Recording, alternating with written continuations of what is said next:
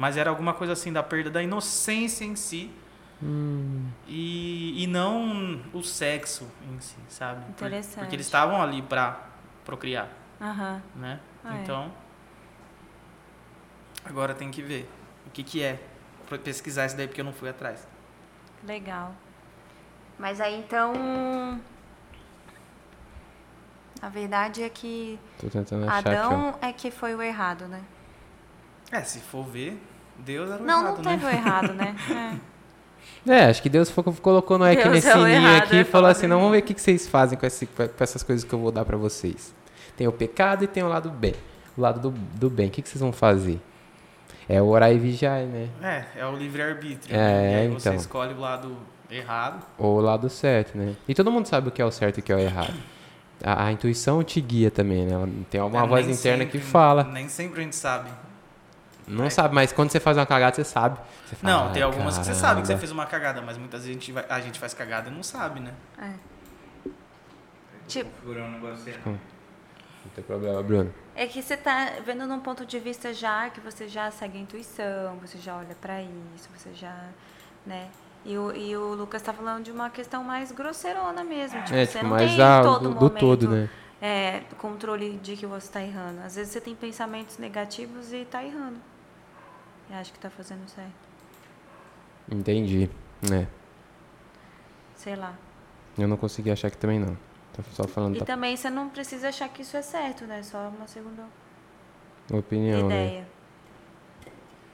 Mas acho que Deus deve ser um alienígena bem foda. Vamos online. e aí colocou... Boa noite, galera. Tudo bem com vocês? Estamos aqui no podcast G5 com o Lucas. Peraí. Peraí, peraí, peraí, Lucas. No Lucas Detone in- Simi. Ó, Tu pode me evitar. chique, velho. Detone sim. Ó, o Insta dele pra vocês conhecerem tá Insta Lucas com dois L's. Com dois L's. Entra lá pra vocês conhecerem o trabalho do Lucas, que é bem da hora. Lucas, a gente tava um dia num rolê conversando sobre astronomia e sobre vista vida em outros planetas. Aí ele tem uma visão bem da hora. No rolê tinha um telescópio, a gente ficou vendo a Lua e alguns planetas. Foi um barato. Tô aqui também com a Eremita. Uh, A Eremita prazer. fez umas perguntas bem cabulosas aqui pra gente fazer pro Lucas. Eu peguei algumas ali vivo. que vieram de vocês, né? Outras a gente também fez um roteiro para dar uma. O Bruno Rocha tá ali também na produção, tá que rola, corre pra lá e pra cá em cima das, das Obrigada, câmeras pra ver se tá tudo certo. Então vamos começar aqui fazendo umas perguntas malucas pro Lucas. Lucas, conte Na um pouco sobre verdade, a gente primeiro vai, né, É, ter uns agradecimentos. Vai você, amor. É, eu quero agradecer todo mundo que está por aí de novo, sempre falando com a gente, é, dizendo que está rolando, que está gostando. Também agradecer o Bruno, né? Você já citou ele, mas todo esse rolê acontece porque a gente é um podcast independente, tem a ajuda do Bruno com som, câmera, né? Tudo que a gente consegue aqui é por conta dele. Eremita. É, o Bruno E faz, faz toda essa função de deixar tudo bonito. Essas luzes aqui atrás, ó. Esse cenário iluminado. Menino, tem um guarda-chuva aqui. tem, gigante. Maravilhoso aqui. Equipamento de primeira. A galera faz com, faz com carinho. E agradecer vocês, né? Porque parte disso aqui é por conta de vocês. Inclusive, teve gente que falou que tá ouvindo a gente no Spotify indo pro trabalho. Ô, várias pessoas falaram que eu, pô, já tô lá no finalzinho de, do, de vocês da- do relacionamento. Então, da Achei muito massa. Obrigada, amigos. Obrigada a todos os amigos também que vêm aqui fortalecer, entram na nossa live. Boa noite, pessoal que tá entrando. Isso dá um gás. Amanda, Natália. E Felipe. também dizer que se você é uma empresa, né? E quiser aparecer aqui no nosso podcast como um apoiador, é só conversar com a gente, entrar Manda em uma contato. mensagem aí pra gente. Exato. Exato. Tu pode me evitar, pode me bloquear. Mas não vai conseguir me deletar do coração. Tu pode até beijar, mas depois vai ligar. Querendo aquela nossa revoada no colchão. Fazendo dom, dom, dom, dom, dom, Tá passando o vídeo? Ó, Deixa eu ver aqui, deixa eu ver aqui. Olha isso, amigos. O negócio aqui é muito chique. Já já a gente vai fazer o pedido também de uma pizza pra vocês verem aqui. Ó, que vou mandar uma hoje aqui ao vivo também. Da última vez eu comi toda a pizza. Briguei na hora de dividir com o Bruno. Não, explica assim.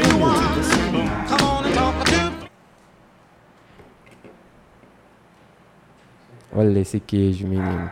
Nossa, que delícia.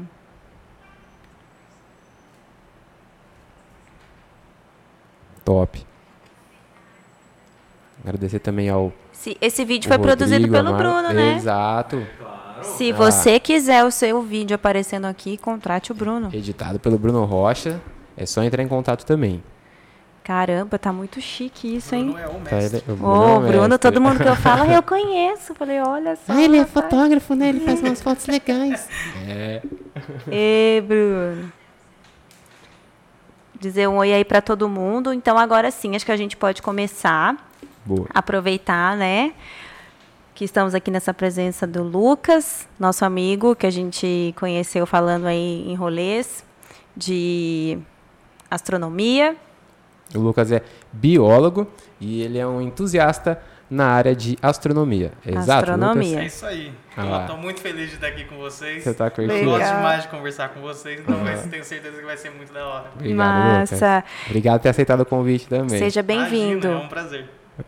E o Lucas, então, vai começar falando pra gente um pouquinho. Eu acho até que essa parada do, do céu, assim, é meio místico, assim, né? Só eu que acho. Do Ou na universo, né? astronomia tem tudo muito. Isso tem que estar acontecendo porque tem que estar assim, tá tudo ok lá em cima. E eu que sou maluca, como que é isso, Lucas? Não, você não é maluco. eu acho que assim, o mais legal da, da astronomia, né? Eu sou um astrônomo amador. Então, o que, que é um astrônomo amador? Só para vocês entenderem, né? O pessoal também. É alguém que é um entusiasta, igual você falou.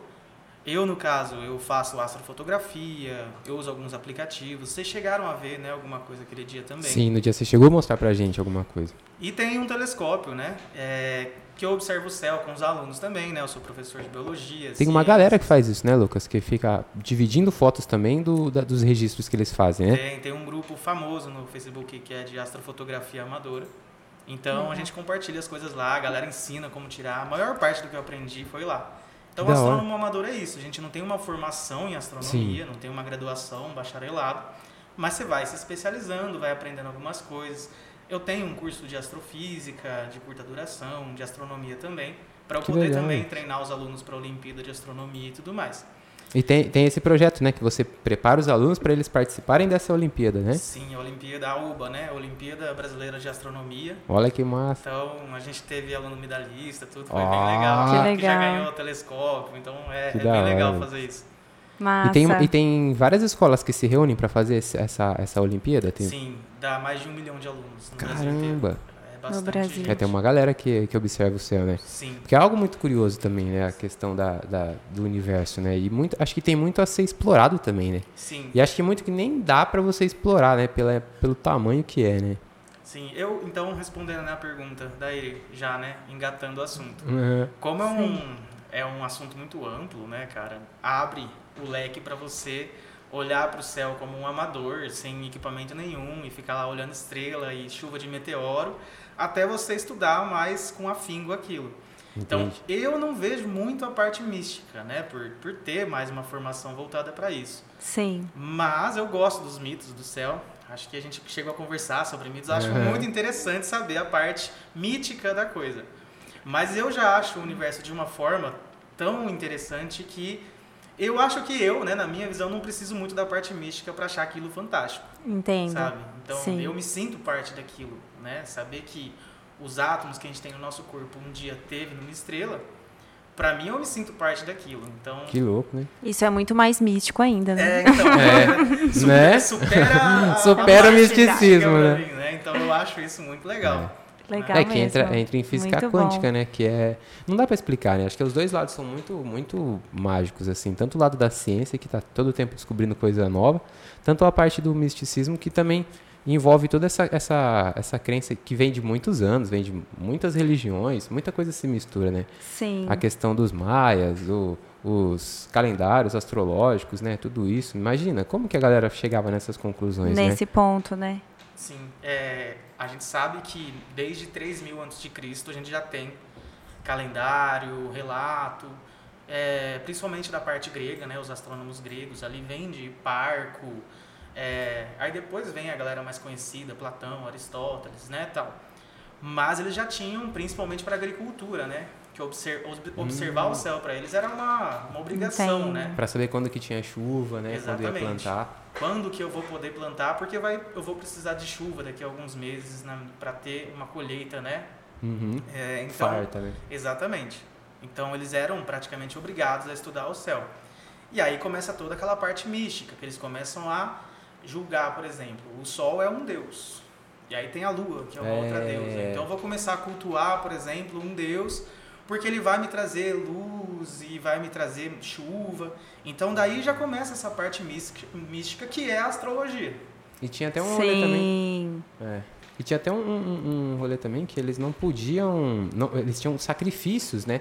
Para que o sol nascesse no outro dia, né? Eles achavam que o sol era uma parada que no outro dia não ia Isso. aparecer. É, o eclipse, por exemplo, né, eles tinham que algumas, né, é, seitas e tudo mais, eles acreditavam que o eclipse podia ser tanto um sinal de boa nova, quanto também precisava sacrificar alguém, senão a luz nunca ia voltar.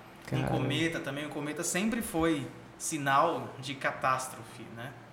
Cê- E aí é, acaba sendo um, um viés de confirmação, porque, por exemplo, a gente teve o cometa Halley, por exemplo, que passou nos anos 80. Não aconteceu nada demais depois, sabe? E aí você pega, ah, teve o cometa agora em 2020, aí teve uma pandemia, mas foi por causa do cometa? Não, não foi, foi por causa das coisas que a gente faz, né? Mas ele talvez precede alguma coisa, né? Na cabeça de, de historiadores, né? É, né, você pode fazer o viés de confirmação, achar que foi por causa daquilo e que é uma casualidade, né? Entendi. Mas a gente sabe que não, né? A gente passa cometa todo o tempo e nem por isso ele está trazendo, né, uma má notícia, É. alguma coisa do tipo. Então, é, e aí vai, né? A astrologia surge primeiro, que a astronomia. E aí depois elas vão se separar quando a astronomia passa a utilizar o método científico. Que aí ela quer a, a comprovação mesmo, né? Isso. Porque para ser ciência tem que ser mais, mais concreto, né? Exatamente. Para poder argumentar, vai, você vai apresentar. observar, você vai. Primeiro começa com uma pergunta, né? Então, por que, que a, a estação do ano acontece, né, por exemplo? E aí você vai pesquisar aquilo, você vai buscando evidências, você vai fazendo observação, anotando dado e aí você analisa aquilo. E a ciência ela trabalha com a confirmação de uma hipótese. Quando você tem experimentos e confirma uma hipótese, você vai ter uma teoria.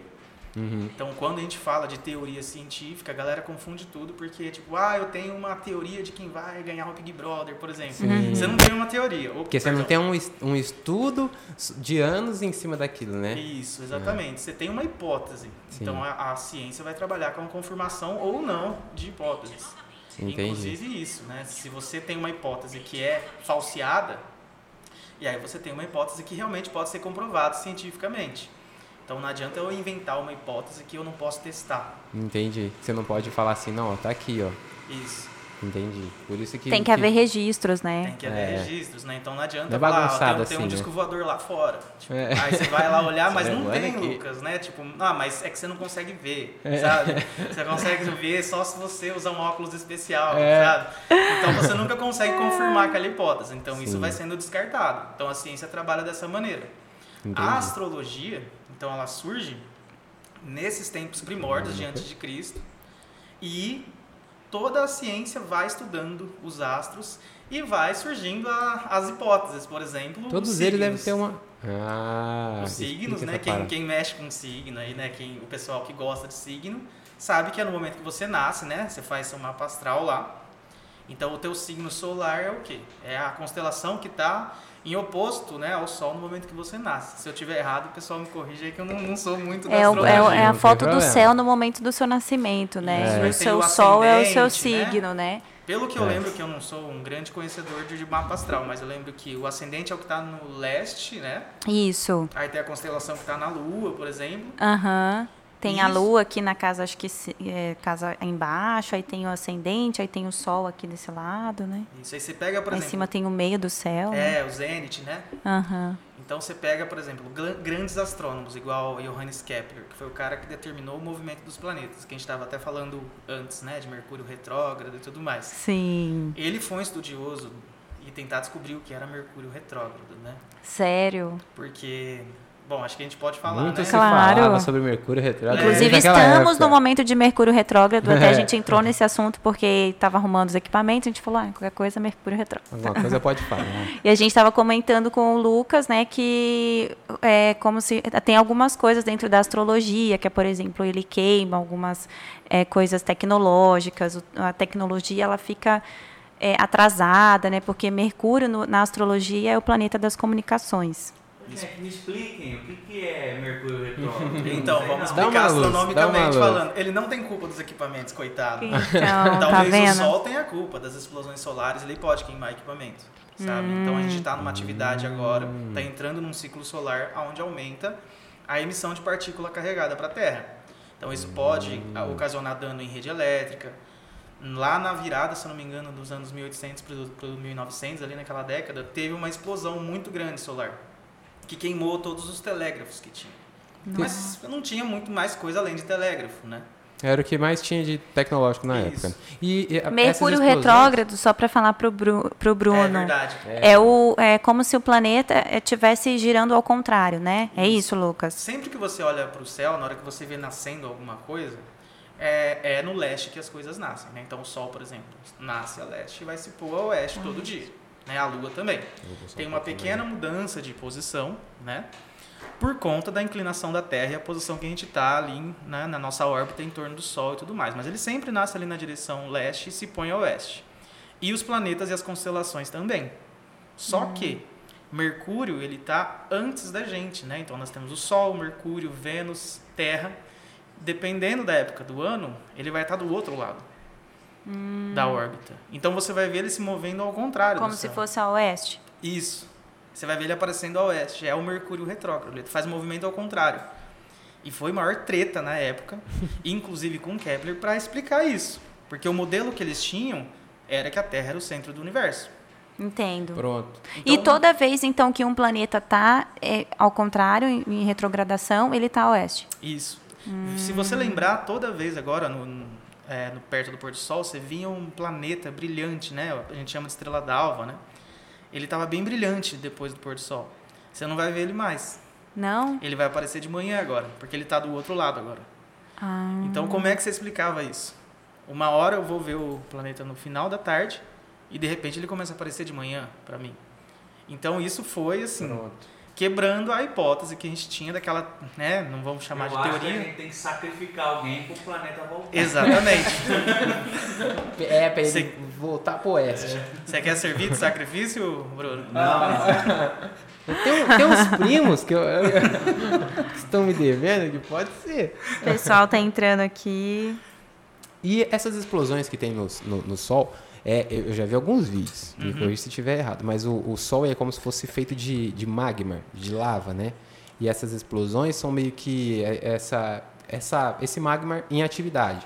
Aí ele, ele explode, Uhum. causa esse impacto de onda que pode chegar até a Terra. Isso. O Sol é feito de hidrogênio, né? Então, para quem lembrar das aulas de, de química lá da tabela periódica, Para quem é, o, não faltou Nossa, sala. é, o, é o primeiro Senhora, elemento. Você não é me fala Ah, dessa é? tabela. Nossa, tem Quem decorou aí? Bota aí. É. É o primeiro elemento da tabela, o mais simples de todos. Então ele tem um próton né, e um elétron. O que acontece quando você esquenta a matéria? Então se você tem, por exemplo, vamos pegar aqui um, um não um elemento, vamos pegar água, vai. Se você pega um bloco de gelo, esquenta, vira líquido. Se você esquentar o líquido, ele vai virar gás, vai virar vapor. E se você esquentar o vapor, ele vai para um quarto estado da matéria que a gente chama de plasma. O Pronto. Sol é hidrogênio na forma de plasma. Ele expulsa o elétron e fica como uma partícula carregada. Então a galera fica perguntando ah, por que, que o Sol pega fogo lá, né? Se não tem oxigênio no espaço. É porque ele não é fogo, ele é plasma. Esse plasma ele vai formando como se fosse um ímã mesmo. Ele vai formando magnetismo ali, ele, ele vai circulando aquele plasma. Então ele funciona como se fosse uma lava, como você falou. Ele fica naquela coisa de se movimentar. Mas às vezes começa a prender uma parte da- dessa lava, né, desse plasma, e ele fica fixo, ele não começa a descer e subir de novo. Né? Ele, ele, ele não se movimenta. Ele não se fica movimenta. estagnado. Isso. É parecido assim quando você esquenta água numa panela. Que ela fica borbulhando? Isso, ela fica borbulhando. Então ela vem para cima, né? Esfria porque está em contato com o ar, perde calor e ela desce, e vai formando aquelas correntes de convecção. No Sol tem isso. Então não, não deixa fazer essa corrente. E aí ele vai ficando preso, pode ser que uma hora ele vai fazer um flare, que a gente chama. Ele vai jogar aquela partícula ou aquela região embora. E às vezes essa região é do tamanho do planeta Terra. Ou maior. E aí essas Aí o partículas vêm impacto pra faz, cá. faz uma onda gigantesca, então, no De universo. calor. Isso. E aí a gente tem um escudo. Né? A gente tem um escudo que é a nossa própria Terra, que funciona como um eletroímã. Então a gente tem o nosso núcleo né, da Terra e o magma que circula e funciona como um ímã. Então ele manda por, por correntes mesmo magnéticas, né, por linhas magnéticas, manda para os polos, que são as auroras boreais e as auroras austrais, que a gente vê lá na Noruega, Dinamarca tal, né, no Polo Norte, aquelas luzes, né? Sim. Aquilo lá é por conta de atividade solar. Caramba. Então é uma proteção. Que legal, né? Nossa, muita coisa. A gente já foi de Mercúrio retrógrado É pro verdade, Sol. né? Tá vendo? Pra E Terra, astrologia, pra aurora astronomia, aurora boreal, a coisa E tá a, muito e, o- e a atmosfera, como é? Ela, ela, ela protege e ela meio que man- mantém o oxigênio aqui dentro? Isso. A- na, É isso? na verdade, a atmosfera, nesse efeito do Sol, ela não vai ter nenhum tipo de proteção. O que, o que protege a gente é o magnetismo. Mas ela vai proteger de outras coisas, sim. Então temos mais- Radiação, é, e aí pode proteger. O que segura o oxigênio na Terra é a gravidade.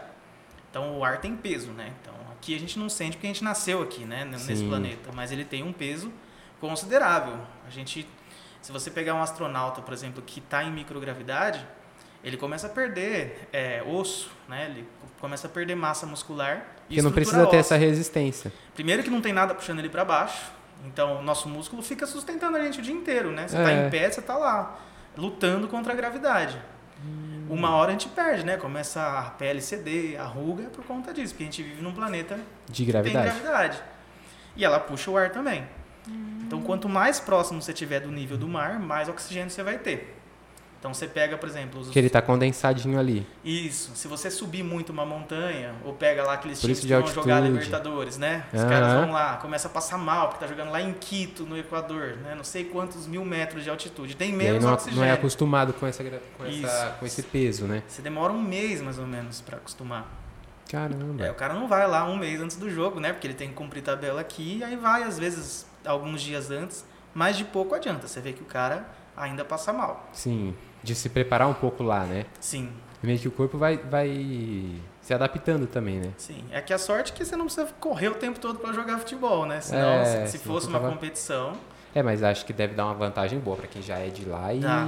tipo, os times os time da casa contra visitantes, né? dá uma vantagem na corrida, né? Com certeza. Ou, imagina, Sim. você já tá acostumado.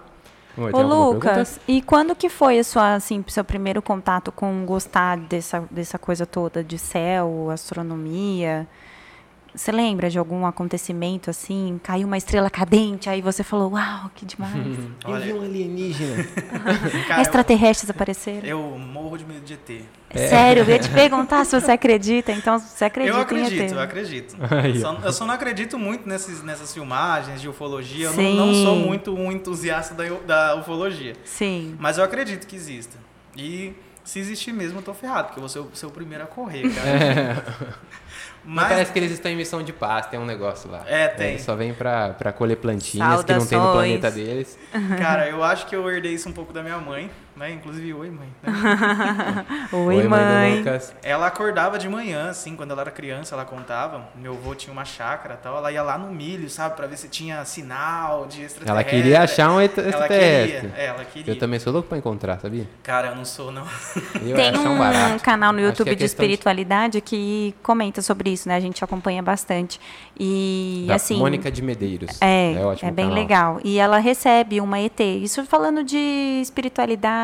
É, Tipo, sabe a galera da Umbanda Uhum. que recebe espírito? Ela recebe, além de receber um Exu, que é um espírito batizado, tipo, ele era um cara que trabalhava pro mal, hoje ele trabalha pro bem, que, ela- que pode entrar nela para trazer informações, vem uma, a- uma, ET Uma ET. de quinta dimensão. uma eteia. Que mora, ela fala que tem uma nave, ela, Ela fala traz que... Caraca, bastante mano. informação É de lá. louco. É muito legal você assistir pelo menos uma live delas para vou, eu você vou procurar isso daí. entender. E ela rolê. fala que essa questão da- das plantações é porque os ETs eles se abastecem né, com a alimentação de né, a respiração deles através das plantas, né? Das algas, então por isso que eles acabam em- Eles sempre cultivam em outros planetas, é o sabe? lugar mais assim insuportável que eles conseguem ficar aqui na Terra. Ela até comenta que para descer para cá e fazer essas- esses estudos aqui É dói muito e é denso e aqui é bem fedido. Ela fala assim. Ela fala É, várias olha. coisas interessantes. Depois você olha. Sim, essa, essa parte dos sinais, você sabe que tem os irmãos que confessaram, né? Que eram eles que faziam os sinais lá na, naquelas. Olha que Nas plantas. É, eles Ah. até ensinaram o pessoal a fazer com tábua e corda, né? Porque fica perfeitinho, né? Olha lá. Olha que e a ligeiro, gente, né? rapaz. Pra e, atrair aí- turista. e a tua É, pra mãe atrair, imagina. Sim. O Tipo, Greenpeace. tem um pra podcast de repente, né? É. Então você monta um restaurante e um hotel e fala, ó, pô, aqui tem uns sinais aqui que foram os ETs e a galera vai em massa, ETs né? originais, gente. Ó, ETs blum. desenhistas. E a tua mãe chegou a alguém que ver vai correr. algum? Teve Não, contato? Não, ela nunca teve contato. Mas aí eu acho que né? ne- nesse rolê, né? Eu desde pequeno gostava, eu era apaixonado, ainda sou, né? Pela lua, tudo. Sim. Então, Até ah, trouxemos aqui um. É, tem Uma uma, lua. Se liga no cenário. uma, uma luinha aí, não. Ganhei do Elias aí, ó. Olha presente. só, Sério? muito Oi. legal. Ele é Aquela que acende, presentes. né? É. Oi? Obrigado, Aquela que Elias. acende. Ela acende, sim, acende, joga um vaporzinho também. É muito útil. Que legal. Que da hora. E aí ela me comprou um telescópio quando eu era criança. É um Eu tenho até hoje, né? Não tenho mais, porque na verdade eu doei pro meu primo quando eu comprei outro, né? Sim. Então tá Legal. com ele, tá com o Thiago. Mas tá na telescópio. família. Como faz pra Tá. ser seu primo? Não, tô brincando. E aí ele tem até hoje, ele, ele guarda, tá lá com ele e tudo. E aí eu acho que foi quando eu comecei. E eu sempre tive muito interesse por ótica em si, né? Aquela parte assim, desde ver o, o micro-universo ali, né? Bactéria, tudo. No entanto que eu fui fazer biologia, fiz mestrado em Nossa, microbiologia. Que legal. Então eu sempre gostei da parte de ótica, de microscópio, telescópio. Então eu gosto de ilusão de ótica, adoro, né? A aula de ilusão de ótica eu tô, nossa, fico lá mais Ama. feliz que os alunos pra, pra fazer aula de ilusão. Que legal. A gente vai falar também sobre isso. E tem né? aluno que você sente que ele fica muito, muito entusiasmado assim com a aula? Demais, cara, demais. É porque é um universo que traz bastante curiosidade. Você é o né? professor legal. Depende, às vezes eu sou meio bravo também, né? Ah, Mas sim, sim. Não, mas, mas é é uma aula legal, É, né? é Tipo, a aula que você ah, quer a aula que daquele chega, né? professor lá, né? É. Eu costumo falar que assim, eu, eu sou muito caprichoso com as coisas que eu faço, sabe? Eu sou muito dedicado. Então eu vou ser exigente também em obter uma resposta do aluno, né? Sim. Então não é que eu sou malvado nem nada, mas É. eu levo bem a sério, né? Apesar de ser brincalhão, tudo e fazer piada, eu levo bem a sério é, essa parte de disciplina, tudo, né? Sim, sim. Dá Sua pra mãe, sua mãe, perceber, por né? acaso chama Zaira? Chama, ela Ô, mesma. dona Zaira, ela tá aqui, ó. Ela tá vendo? Dona não, não sei se a senhora vai ach- achar ruim de eu chamar de dona, mas é uma Ó, questão de a, a Júlia pediu aqui pra É, você. de astrônomo, né? Não é? Zaia. É, né? É Zaira. Za Zaira. Zaira, que não tem um acento, né? Mas é Zaira. Zaira. Matrix. Eu tive uma tem- amiga. Não tem um nome assim? Tem? Zaira? Matrix, né? Mas é. Cara, eu não lembro se tem Zaira em Matrix Não é agora. Zaira, mas tem. Não Mas lembro ela- também. Eu mas- acho que o- o- onde eles ficam lá chama Zaia. Hum, Se não eu me lembro engano, também. Matrix. Não, então você já vê que já é um nome ligado a isso. É, né? já é um negócio já, Não, né? Matrix não tem nada a ver com espaço, né? Mas. Tem- Ou que tem. Ô. Lucas, a nossa amiga Júlia pediu pra você fazer alguma coisa com ilusão de ótica. Será que é possível? Agora, Tipo uma mágica, assim. Vixe, cara. fazer, aparecer, fazer aparecer uma pizza da Roma Pizzaria. eu não trouxe nada assim pra fazer ilusão, né? Porque a gente geralmente usa alguma coisa. Eu ia trazer, mas eu falei, cara, eu trouxe tanto trambolho pra cá. Ah, mas aí a gente vai ter que marcar um outro a dia, gente então. pode fazer um outro dia sobre Eu sei fazer uma, ó. Foca É aqui em você mim, ó. voltar. Meu, meu dedo tá aqui. E agora ele sumiu. Mas tem uma coisa legal que dá pra Entendi. você perceber como que a sua visão funciona, por exemplo. Se você pegar um livro, né? Pegar um livro aqui. A gente só consegue enxergar um grau, mais ou menos, de visão. O resto é montado pelo cérebro. É como se fosse... Igual num jogo, quando você vira pra um lugar e a imagem tá carregando, sabe? Que deu Sim. um lag, que tá assim. meio quadriculado. O nosso cérebro é muito bom em fazer isso. Então, é assim, raramente ele dá esses lags, né? Mas se você pegar, por exemplo, um livro e abrir e olhar pra uma palavra, Você tá, repara que você não consegue enxergar o que tá em volta. tá tudo desfocado, Tá né? tudo desfocado. Já Mas você ouvi tá isso. enxergando o livro. Mas Sim. na verdade só tá mesmo focado no que você tá observando, Num aquela pedacinho. palavra. ele vai fazer o teste real. Você viu? Doido, né? Comprovado. Presta um livro. Então a nossa, a nossa visão então, top. quem tem, quem tem memória fotográfica. Tem pessoas Nossa, que verdade. têm, né? Diz que quem é Verdade. estudioso disso, neurocientista, diz que na verdade não existe a memória fotográfica em si. Mas ele consegue é, reconhecer os padrões muito mais facilmente e organizar isso no cérebro. Então seria mesmo como se fosse uma memória fotográfica, mas eu não sei como que a pessoa interpreta isso, porque só sendo a pessoa para saber, na verdade, né? Mas os neurocientistas dizem que a montagem de imagem da pessoa fica arquivada muito bem. E agora, como funciona isso, eu não sei, né, cara, explicar. Eu acho que ninguém Mas sabe. Dá uma olhada em tudo em vez de Sim, tirar tem gente que reconhece padrões muito ó, bem. É. Você viu aquela, fotos, aquela menina, por exemplo, que achou os asteroides lá recentemente, né? Que é uma Sei. estudante Ve- Verena, acho que é isso. o Ouvi nome dela. falar que ela foi a primeira mulher, assim, não foi? Isso. Achou 22, acho que asteroides lá, no- olhando, né, um, um mapa. Aquilo ali lá deve ter um reconhecimento de padrões muito Quer uma bom. Porque você vai reconhecendo aonde que tem alguma coisinha mexendo ali, né? Você faz com software, você não faz com o telescópio. Não. Então você vai reconhecendo padrões. E teve um cara é, que ele tinha essa tal da memória fotográfica. E hoje em dia, o que, que você faz, por exemplo, para achar um cometa? Igual teve o cometa Leonard ali. A galera fica muitas vezes tirando, a, fazendo astrofotografia e às vezes sai um ponto esverdeado lá na imagem. Aquele ponto não está ali. Então, hoje em dia, a gente tem internet, a gente tem banco de informação. Você vai lá, pô, esse ponto não existe. Mas imagina numa época ali, anos 70, 60, que você não tinha acesso a isso. Como que você sabia que aquele ponto não está lá, sabe? Aí você tinha que ir no olhômetro. Sim. E ele localizou muito cometa e nebulosa, assim, coisa fora do comum, porque ele tinha essa visão. Essa visão É. fotográfica aí, Ele, né? ele tinha essa, essa visão fotográfica. essa Eu não me considero uma pessoa com uma memória fotográfica. Você tem não uma lembro que eu almocei. ele e eu achou- tava assim pro prato, ó. Mas a fotografa. Eu tava olhando bem assim.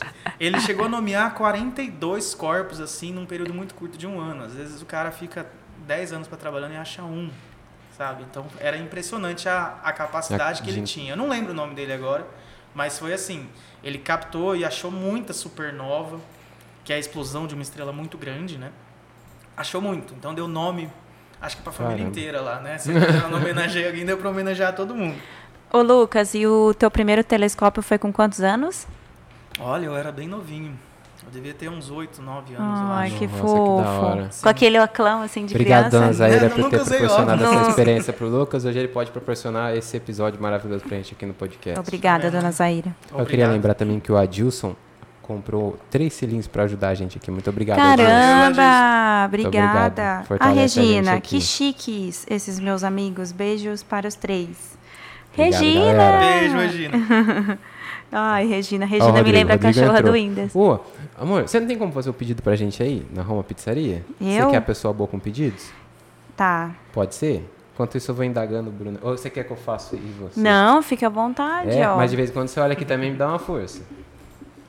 É, isso Qual é aqui ele já próxima respondeu, pergunta? né? Que eu ia perguntar se realmente tinha algo místico no céu. Você já me respondeu. Uhum. É, Ah, que essa daqui que vai as ser legal. pessoas têm. Isso, passa, Então, por favor, fechou. fica à vontade. Então vai, manda bala. Ô, Lucas, é, as pessoas têm mania de confundir astronomia com astrologia? E existe alguma semelhança? Então, a gente tava comentando, a gente não terminou o assunto, né? Na direta, É. o pessoal, ah, você mexe com astrologia, né? Não, não é astrologia, Não é é astronomia. astrologia. Tem a galera que fica meio né, até nervosa. Eu não fico, não, porque eu, né? Você já não liga, você já, já, já aceitou bem. Na verdade, a astronomia não existiria se não fosse astrologia. É uma coisa que nenhum astrônomo gosta de, de confessar, mas é De verdade. Ah. O próprio Kepler, por exemplo, a gente tem até hoje. Opa, Não. tô batendo a mão aqui. Não, não. Até hoje a gente Gente. tem, por exemplo, a lei- as leis de Kepler, que são de fato válidas até hoje, que é a lei da orbitação, né? a lei da órbita do- dos corpos. Sim. Como que os corpos orbitam, por exemplo, em torno do Sol, órbita elíptica, ca- tal Uhum. e tudo mais. Ele conseguiu reunir fundos para fazer pesquisa porque ele fazia mapa astral pra galera. Então, Ele era um a astrólogo. quantidade de mapas astrais que ele tinha feito criou para ele um registro, para ele poder analisar esse movimento de tudo. Não só não, não pelo registro em si, mas para ganhar fundo mesmo, para ganhar dinheiro, né? Ter capital para investir na teoria dele. Então, É, porque todos vocês, né, quando querem em- é, embasar uma tese, vocês precisam de, de grana, né? precisa de dinheiro, né? Que é o, o problema da ciência nacional aqui, né? É, Então, ser. aqui a gente tem muito pouco investimento ainda em ciência, ciência de base, ciência aplicada, seja lá qual for a ciência. Então, hoje a ciência essa- trabalha com um orçamento muito, muito, muito apertado. Então, Kepler conseguiu fazer isso. E o que, que ele fazia? É, e também era bom para os reis, para os governantes. Se eu botar um cara para estudar o espaço, os astros, eu vou ter previsões melhores, né? É. Então, na cabeça do cara, ele estava investindo nisso. Danadinho. Só que o Kepler, assim, apesar, né, tem registros que falam que ele acredita, acreditava mesmo em astrologia ainda, né? Foi o, o último astrólogo, assim, do Ocidente que a gente teve, né, entre os grandes astrônomos. E depois, a partir dali do século XVII, tem o rompimento, porque aí tem o método científico entrando na parada. E aí, começa foi... a chegar os cientistas que querem colocar astronomia antes de astrologia, seria? Isso, na verdade, ele Não, viu não que... antes, mas para ter essa divisão. pra- Ele começou a ver que não tinha evidência que embasava a astrologia. Começou a incomodar ele esse ponto. Isso, como por exemplo uma estrela que está a milhões ou bilhões de quilômetros de distância, né, anos-luz de distância que a gente mede, ia influenciar o seu comportamento aqui. E aí de fato tiveram experimentos sobre Uhum. isso, sabe? Então eles acabaram descobrindo que não seguia nenhuma evidência. E por não seguir nenhuma evidência, tem o rompimento da astrologia e a astronomia. É, teve a galera que acreditava e a galera que já não acreditava. Exatamente. Ainda a astrologia ainda segue o modelo geocêntrico, né? Coloca a Terra como centro de tudo. Então, é o próprio Mercúrio retrógrado, ele não é explicado pela teoria geocêntrica, né? Que é a Terra no meio e tudo girando em volta, né? Sim. Mas beleza, aí tem a interpretação da astrologia lá, né? Que você falou, tem toda né, uma parte do azar, uma coisa assim ligada, né? Mas É tem bom checar. Eles falam que quando você for assim fazer algo importante, checa contrato várias vezes, né? Eu acho que isso a gente tem que fazer sempre. Não comprar, não comprar equipamentos de equipamentos tecnológicos nessa época, É, que pode podem vir zoado. e coisa assim. Entendi. Mas É, são eu- as Eu sou muito teorias, né? cético, sabe? A- a- E é bom ser cético também, né? Aham. Não, é que você explicou, sua misticidade, né, tá em outro lugar. E outra, porra, você é astrônomo, astrônomo é Talvez. astrônomo, astrônomo é astrônomo. A gente entendeu. Ai, Lucas, Não, mas, mas como é. que é ser astrônomo no Brasil? É tipo ser artista? Não- né, eu, na verdade, não tenho formação em astronomia, né? Como Sim, eu falei. Mas sim. eu acho o máximo, né? Você Poder dar que- aula disso e conversar sobre isso, saber um pouquinho disso e né, passar para as pessoas. Igual aquele dia lá, a gente colocou um telescópio. Ai, foi muito E legal. e todo eu vi mundo até um reúne em volta. Tinha até umas, umas meninas que não estavam interagindo, porque tipo, não tava muito afim também, Gente, olha os rolê, né? De Um repente, rolê todo mundo em volta do telescópio. Ai, deixa eu ver também. Deixa eu ver também. Não, e eu até vi um planeta que né, ninguém cara? viu. Eu acho Aí que assim, uma das um coisas mais da hora assim, que já, Isso eu é já passei foi estar na escola, né? Na época, pré-pandemia, a gente fazia uma observação, chamava os alunos e vinham os familiares. Aí veio uma senhorinha assim, né? Nossa, andando toda né, com dificuldade. E a gente tava vendo a lua, uma baita de uma lua cheia, assim, né? Perto do horizonte, Nossa. amarelada, coisa mais linda. Que demais. E ela olhou e se emocionou. E olhou assim pra mim e falei, nossa, eu nunca achei que eu fosse ver isso na minha vida, Nossa, sabe? Uma senhorinha já de bonitinho. 80 e tantos anos. E aí, mano, você proporcionar isso pra uma Ai, pessoa... é não muito tem- marcante mesmo. Não tem preço nenhum, O dia que sabe? eu, hora, mano. que eu vi Saturno foi tão especial, tipo assim, É algo que legal, fica pra né? sempre, assim. Sim. Teve, a gente conseguiu ver a Lua uma vez também, né? E essa história do, de eu ter visto um planeta que ninguém viu, Lucas, é interessante a gente falar, porque tem o jeito correto de, de, de colocar, né, Sim. o seu olho no telescópio. E eu tava É colocando cheio de ele. regulagem, né? Tem um negocinho aqui, outro negocinho. Tinha uma luz do poste, né? Eu tava confundindo uma luz do poste com uma luz que refletia no telescópio. é que e a eu. luz do poste Mas, gente, eu tô vendo, eu tô tinha vendo. um foco de, de luz, realmente, aí parecia. Só que era a vez que eu colocava o meu olho diferente. Vocês já não colocavam, mas eu não tô vendo, Eri. O que, que você tá vendo é, aqui? É que um, um, um milímetro que colocava pro lado, ele refletia Ele refletia essa lateralzinha luz. então, aparecia. aprendam a Você ver acha que isso é coisa de amadora? Eu Contar acho, totalmente. vocês. a gente tem vários tipos de telescópio, né? E tem um, um radiotelescópio que a gente chama, que ele serve para tentar captar algum tipo de mensagem que vem de Do- fora do, do sistema nada. solar. É. Buscando civilização tipo assim, alienígena. Aham. E aí geralmente fica um cara, né, por, por período lá, e o cara fica lá analisando. É micro-ondas que a gente chama, né? Micro-ondas é um- uma onda mesmo do espectro eletromagnético, que se vier uma mensagem nessa frequência você capta, mas pode vir também como onda de rádio e tudo mais. Entendo. E aí sempre que o cara deixava o, o lugar sozinho, porque ele ia jantar, chegava a mensagem. É, Toda tô vez. zoando legal. ele. Não, falou, os caras, o ZT tá de zoeira comigo, né, velho? Toda vez que eu... ele não tá ali, ele não tá ali. Mas Agora- ele tava, tipo, esquentando a comida no micro-ondas. Exatamente. Ai, Tá zoando. Não tô. Os caras chegaram a pedir pra Desculpa, cidade. O papo era...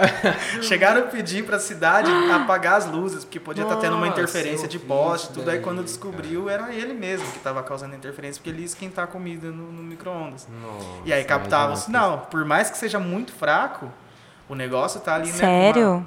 Com Mas um ganho de né? captação muito forte. Ele captava o sinal e só quando ele não tava lá. Nossa, imagina. Pô, na hora que eu vou esquentar minha comida. Você imagina a cara dele quando ele descobriu o que estava Ai, acontecendo. Ah, fez todo imagina. um. Você tem que contar pro teu chefe que o, o sinal que você tá recebendo de extraterrestre era você esquentando um hot pocket É. lá, né? Você comeu a noite inteira, tem um monte de sinal aqui, cara. Não para de Olha só, então eu não fui tão amadora assim, né? Como eu não, imaginava. acontece. É que aquele dia a gente não teve nem tempo de explicar como é que olhava, né? Foi meio ali, né, na correria. No, intu- na in- no intuição, né? Sim. Intuitivo. É legal, a gente tem que marcar esse rolê com um lugar sem poste, né? É, sim. Quanto mais escuro, melhor, né? Muito bom. E, então a gente é isso, né? Então pergunta. não é bem ser um artista, mas deve ser uma profissão um pouco difícil no Brasil, assim, né? Sim. É, imagina, é uma profissão que muitos não conhecem. Aí tem todo aquele rolê de ter o embasamento científico. E aí tem o pessoal que ainda não põe a fé se não tem. Imagina os investidores. Sim, a gente tem isso, três né? faculdades de astronomia no Brasil. Né? Tem a USP, em São Paulo, tem a UFRJ e, se eu não me engano, a Federal do Sergipe também. Que É, legal. E de astrofísica. poucas, né? Sim, são poucas. E de astrofísica a gente tem mais. Então tem, Tem a, mais. tem a Federal Santa Catarina, tem aqui a USP também, tem aqui em São Carlos também, na UFSCar. Não, fiscal. Então tem mais faculdades de astrofísica, né? Que mexe mais com a parte de cálculo e também pode mexer com astronáutica, que é tipo você construir equipamento, satélite, igual a gente lançou, né? O Amazônia 1. E aí a gente, Não sabia. sim, a gente lançou um satélite chamado Amazônia 1. E a gente só não tem o, o foguete para lançar. Então a gente aluga como se fosse assim um Uber pro espaço, né? Então a- quem Pronto. lançou Agora eu não lembro se foi da Índia, se foi da China, mas eles lançaram o satélite pra gente. né?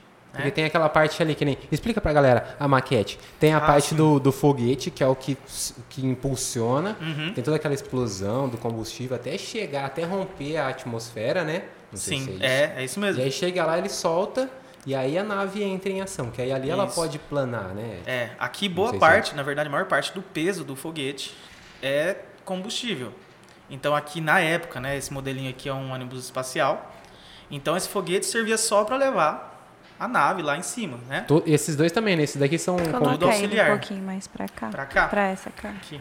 Essa câmera, Ali. né? Deixa eu tirar as coisas da frente. É, que aí vai pegar aí o você pessoal vai aqui, ver ó. bem direitinho. Então a maior parte do, do como foguete serve para você lançar. E é caro pra caramba. Então esses projetos novos de retornar aquele foguete que levou o, a sonda ou o satélite para o espaço, né, que é do Elon Musk lá, ele retorna, né, os- o foguete da ré, né? Fala Aham. foguete, agora da ré, né, o foguete.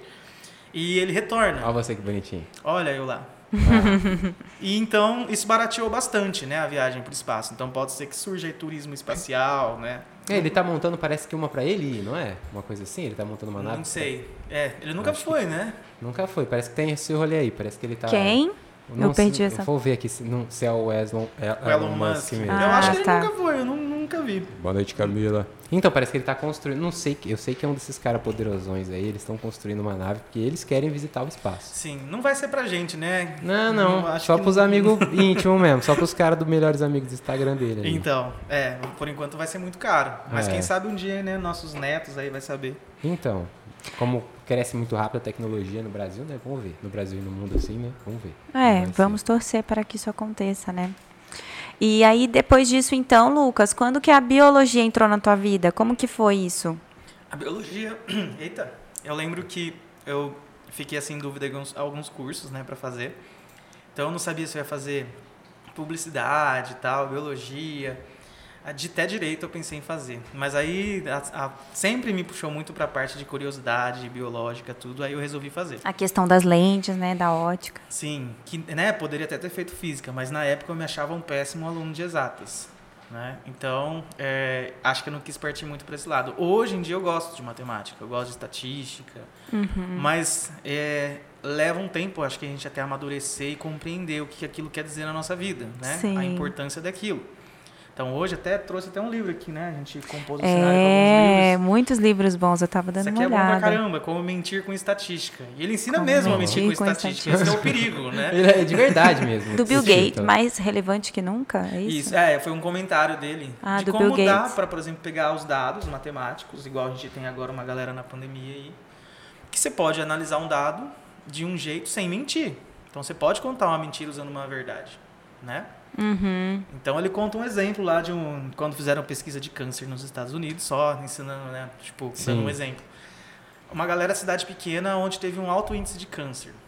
E aí, tipo, ah, é culpa do quê? Você tem que arrumar uma culpa, né? Então, Tem que achar uma. é, tem que achar uma um causa. dado. Ah, então é porque eles vivem no, no ambiente rural tal. Então, talvez esse contato com agroquímico tal foi isso que ocasionou os casos de câncer. É o feijão. beleza. Tá no feijão. É, pode ser, né? Tá, tá no feijão. Aí foi que eles fizeram uma outra pesquisa, um levantamento de dados, numa cidade lá também, mais ou menos do mesmo tamanho, 5, 6 mil habitantes, que ninguém morria de câncer. Sabe? E aí qual que é a justificativa para isso? Ah, é porque eles moram no campo, então levam uma vida mais saudável, sabe? Ai, meu Deus. Então, quando, na hora que você coloca uma hipótese contra a outra, elas são incompatíveis. Sim. E aí a gente chama de, de é, falácia dos pequenos dados, por exemplo. Quando você reúne um número de dados insuficiente, na hora que você vai analisar aquilo, você pode encontrar incongruências ali, dados que não batem. Mas na hora que você levanta todas as cidades pequenas que tinham ali em volta, a taxa de câncer na população era igual à à de cidade maior. Então, que doido, né? é só você ter mais dados para fazer a pesquisa. Então, isso é uma das falácias que a gente tem, Sim. né? É, em Um pesquisa, dos em casos que acon- estatística, em que análise de dados. realmente. Sim. Olha que doido.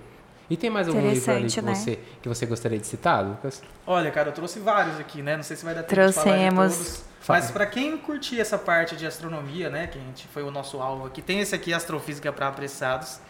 É muito bom. Astrofísica pra... Para Apressados. Que da hora. Cara, e é realmente para apressado, porque ele dá assim um apanhado geral, resumão. explicar o que, que é matéria ó. Ah, tá. O que, Da que é matéria escura, o que, que é energia escura. Aí, em três, quatro páginas ele dá um resumo daquilo, né? E é do Neil deGrasse Tyson lá, né? Aquele cara boa pinta lá. Ah, que da hora. Que apresenta Cosmos, né? Sim. Então, Nossa, esse documentário é muito legal. é muito bom mesmo, né? Então ele fala sobre Big Bang, né? Sobre... De uma forma resumidona, assim. né? resumida. É, é realmente para apressado mesmo. Né? Aí, galera, fica a dica do livro. Muito bom. Eu queria muito esse aqui, ler esse aqui, Uma Breve História da Humanidade, eu te falei, né? Né? Falou. Aquele migué pra ser emprestado. Não, eu já te falei que você pode levar emprestado. Ela falou que devolve. Eu devolvo devolve, livros, né? hein? Conseguiu, conseguiu. Eu devolvo livros. E como é um pouco? con- Conta um, Eu um- um trecho desse. resumido desse.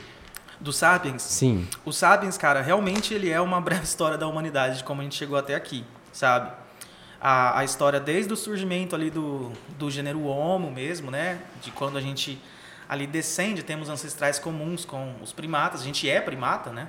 Então a gente tem as mesmas Tem- características de, de macaco, né? Sim. Tem dois mamilos, dentes de leite que se perde na infância, né? Um número de dentes de leite. Não é quadrúpede, né? Não é ca- quadrúpede, tem cauda, né? A gente tem cauda enquanto tá na barriga da mãe, né? Tem cauda dentro do útero. Caramba, não sabia disso não. Essa cauda ela vai regredindo, né? Ela vai sofrendo uma, uma involução ali dentro, E vem. né? E Tem vai vindo. Uma, tem até uma doença, não sei se é uma doença que se fala, que a pessoa ela fica com o rabinho. Isso, tem. Tem um tipo, filme do Adam some. Sandler, eu Tem. acho. que- Que ele tem o rabinho que ele agita, né? E aí ele fica colocando defeito nas mulheres porque ele tem um rabinho. Aí no final do filme ele fala, ah, eu coloco defeito nas mulheres porque eu tenho um rabinho. E aí ele arruma uma mulher que gosta do rabinho dele, né? é, mas... Olha que. Sim. Mas existe, existe. Então você acha que a gente descende de. de e que- pela sua experiência, no que você estudou, você acha que a gente, que a gente descende dos, dos, dos primatas Do- mesmo? é. A gente é primata. A gente tá no, no, no É, claro ali é, dos não primatas. É Sim. que só sobrou a gente do gênero Homo, mas a gente compartilha 99% dos genes com o chimpanzé. Que seria Caramba. o nosso primo mais próximo, né? O pessoal confunde muito isso, fala, ah, o homem veio do macaco. Não. É o Se a gente- chimpanzé. É, diferente, não, né? na verdade não. A gente tem um ancestral comum. Nós fazemos parte dos primatas. né? Nós somos primatas. Hum, Entendi. Nós somos basicamente macacos sem pelo, com um cérebro muito bem desenvolvido, com comunicação, polegar opositor, né? Então a gente consegue pinçar as coisas, né? A gente tem esse poder de fazer isso. Você repara que tudo que a gente faz, a gente usa isso. E usa muito, né? Usa muito. Se alguém ma- machucou o dedão, já viu, né? Como E, é- que e é, algo, é um movimento Nossa, é mais, ruim mais machucar a mão, né? É, se você Nossa. machuca o dedão, você perde o movimento de pinça, né? Você não consegue fazer quase nada. E é uma coisa que a gente às vezes não repara, né? Mas realmente é um, é um movimento já desenvolvido, já evoluído, assim. isso, né? então faz com que a gente se adaptou muito melhor. É então mais a gente minimalista, você consegue pegar coisinhas pequenininhas, fazer Isso, tem movimento movimentos finos. Tipo, é, você é tatuador. Tipo, É. você faz um movimento ali de milímetros, Sim. sabe? Então, ter essa capacidade pra gente era um ganho muito grande. Então, em termos de evolução, de adaptação, a gente acabou, a gente acredita que, né? Oi? Então nós não evoluímos macaco? Não é que a gente. Evolução. é que dá a entender, tem gente que acha assim, então por que, que o macaco lá no zoológico não vira gente, né? Primeiro que ele não quer virar Falta gente, alguns né? bilhões de anos Isso. só. É, então esse livro comenta sobre isso, comenta sobre como a gente entende errado a evolução e como a gente não é o último degrau da escala da evolução. Tem mais coisa ainda, né? E É, a- inclusive, os alienígenas, os eu- ETs, contam que eles são, eles têm, eles são maiores, eles são mais magros, parece que o, a, o cérebro é um pouco maior, parece que a mão também é um pouco mais fina, então provavelmente deve ainda melhorar um pouco essa questão da do Movimentação, tato, né? Acabou de falar que todo gordinho é burro. Não, não, não, não, não, não me entendam mal. Não, mas realmente, ela conta algumas coisas a respeito dessa evolução deles. Fala que a pele é como se assimilasse a pele de um golfinho, porque é mais. É, se adapta melhor a alguns tipos de, de temperatura, sabe? É muito Agora pensa, pensa uma coisa, faz um exercício mental. A nossa diferença genética para um chimpanzé é de 99%, é 99 de semelhança e 1% de diferença genética.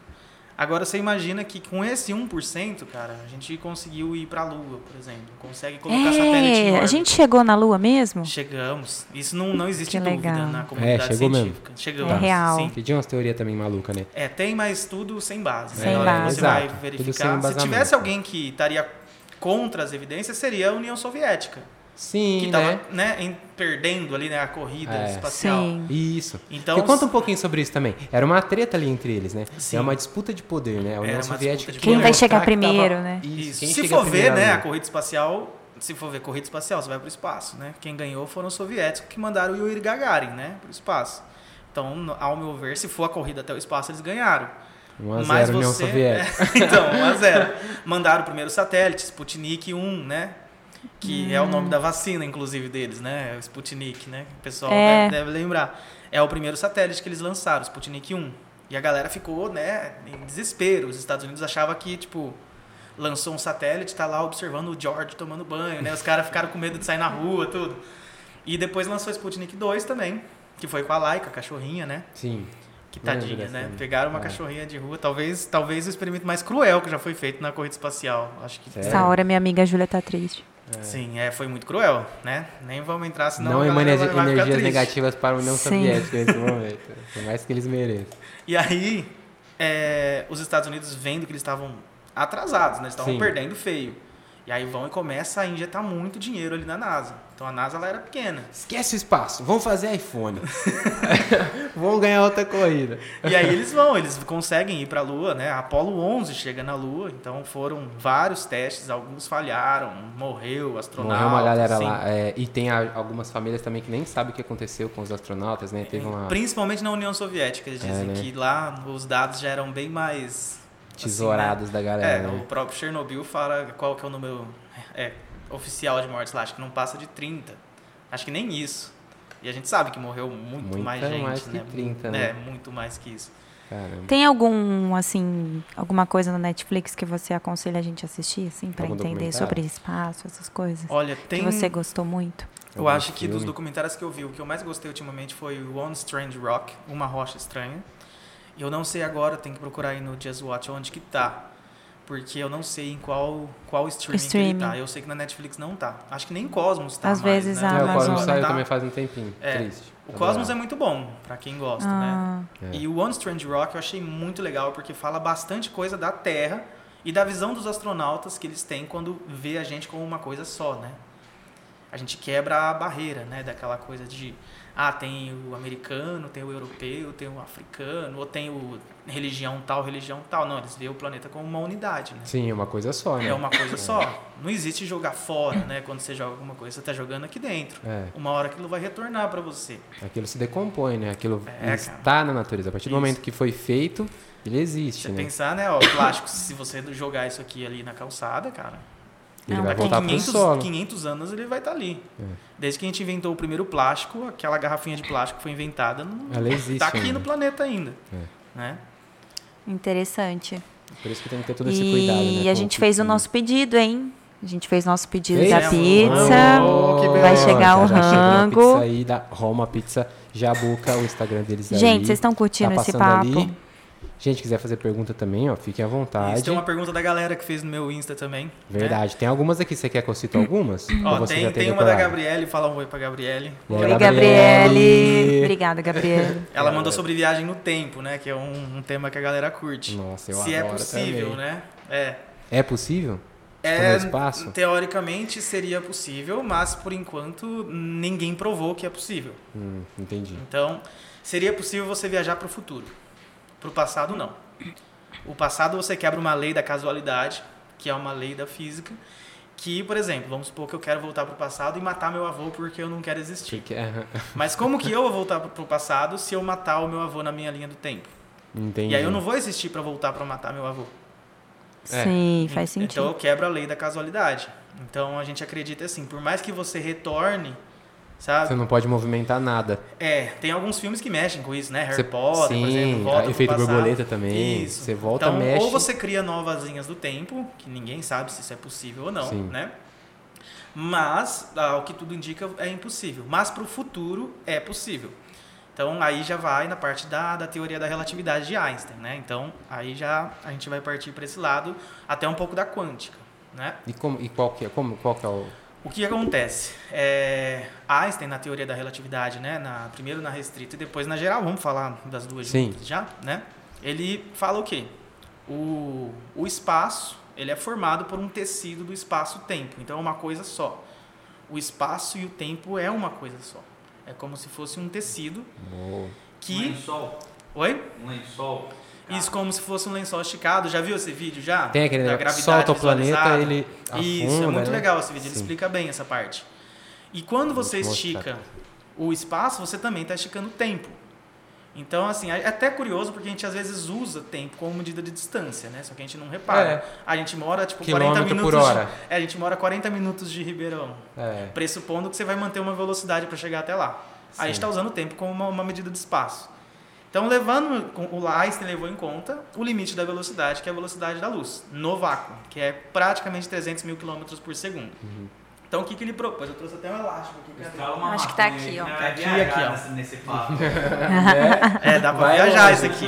Então, olha só que loucura. Vou pegar aqui um elástico. Vamos supor que esse elástico é a nossa medida de tempo. Então, esquece segundo, esquece minuto agora, né? Vamos fazer um exercício elástico. mental. O tempo é o elástico aqui, ó. Tá. Então vamos supor que eu treinei uma formiguinha para atravessar esse elástico aqui e solto a formiguinha aqui. Então o meu tempo vai ser um elástico. Se eu colocar isso aqui sob muita gravidade, muita gravidade ou muita aceleração também, ele faz isso, ó. Ainda é meu elástico. Só que a Sim. formiguinha vai levar mais tempo para atravessar, mas ela atravessou o elástico, que é a minha medida de tempo. Não, ficou massa. Então vamos supor que eu pego aqui uma formiguinha, coloco as duas, né? Uma num elástico assim, e eu mando uma para perto de um buraco negro lá, que tem uma, uma gravidade muito forte, e vai esticar o espaço e o tempo. E o tempo para essa formiga aqui, o elástico, vai correr diferente da pessoa, né? Da formiga, no caso, tá que está no- aqui. Que tá no espaço Isso. curto. Então vamos supor, se a formiga foi voltar aqui nesse elástico, ela vai ir e voltar várias vezes. O tempo aqui vai passar mais rápido do que o tempo da formiga que está aqui. Se eu retornar a mesma gravidade, essa formiga que estava lá em alta, em alta gravidade vai voltar, vai encontrar a formiguinha muito mais velha. Você viajou para o futuro. Para você, passou um elástico que estava aqui. Para ela, não. Passou 15 elásticos, por exemplo. Então, vai estar mais velha. É o que acontece Como naquele filme lá do. Interestelar, né? Sim. Já assistiu já? Sim. O cara sai, a filha dele é nova, só que ele passa um tempo no Não espaço. entende nada. Pode Nada. assistir cinco vezes. Não entende nada. Nada. nada. Lembra que o cara que tá, o cara que tá na nave, ele não, fica... mas aí o cara apareceu atrás da estante. Ah, não, aí já é uma Nada. viagem do, do, do multiverso, né? Então, mas, mas- mas aí tipo assim, aí ele ficou mais. Ele, ele ficou novinho e a filha dele Isso. tal. Aí ele voltou, ele apareceu atrás da estante. Eu fiquei muito puto, cara, que ele apareceu atrás da estante. É, tem, entendeu, tem né? várias teorias da... Tava penetrado, ele apareceu atrás da estante. Ele tava no espaço, de repente ele apareceu atrás da estante. Sim. Começou a derrubar livro. Ali, tá- ele uma da- da- Direitinho. das hipóteses, né, é que aquilo ali seria tipo um buraco de minhoca onde ele conseguia se comunicar com a filha, onde ele conseguia transmitir informação. Ah, mas na estante. É como se fosse um buraco negro? Ou como, ou- como se fosse um portal? O buraco de minhoca ele não é provado, né? Ele é só matemático, por Sim. enquanto. A gente não tem provas que existem buracos de minhoca. Até que para existir o buraco de minhoca tem que existir uma energia absurda, que aí vem a parte, né? Por que, que eu não consigo fazer isso do elástico, por exemplo? Por que, que eu não posso acelerar um, um foguete a tal quantidade de energia?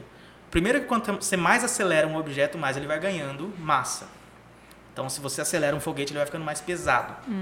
Ele ganha massa. É isso que diz a teoria da relatividade.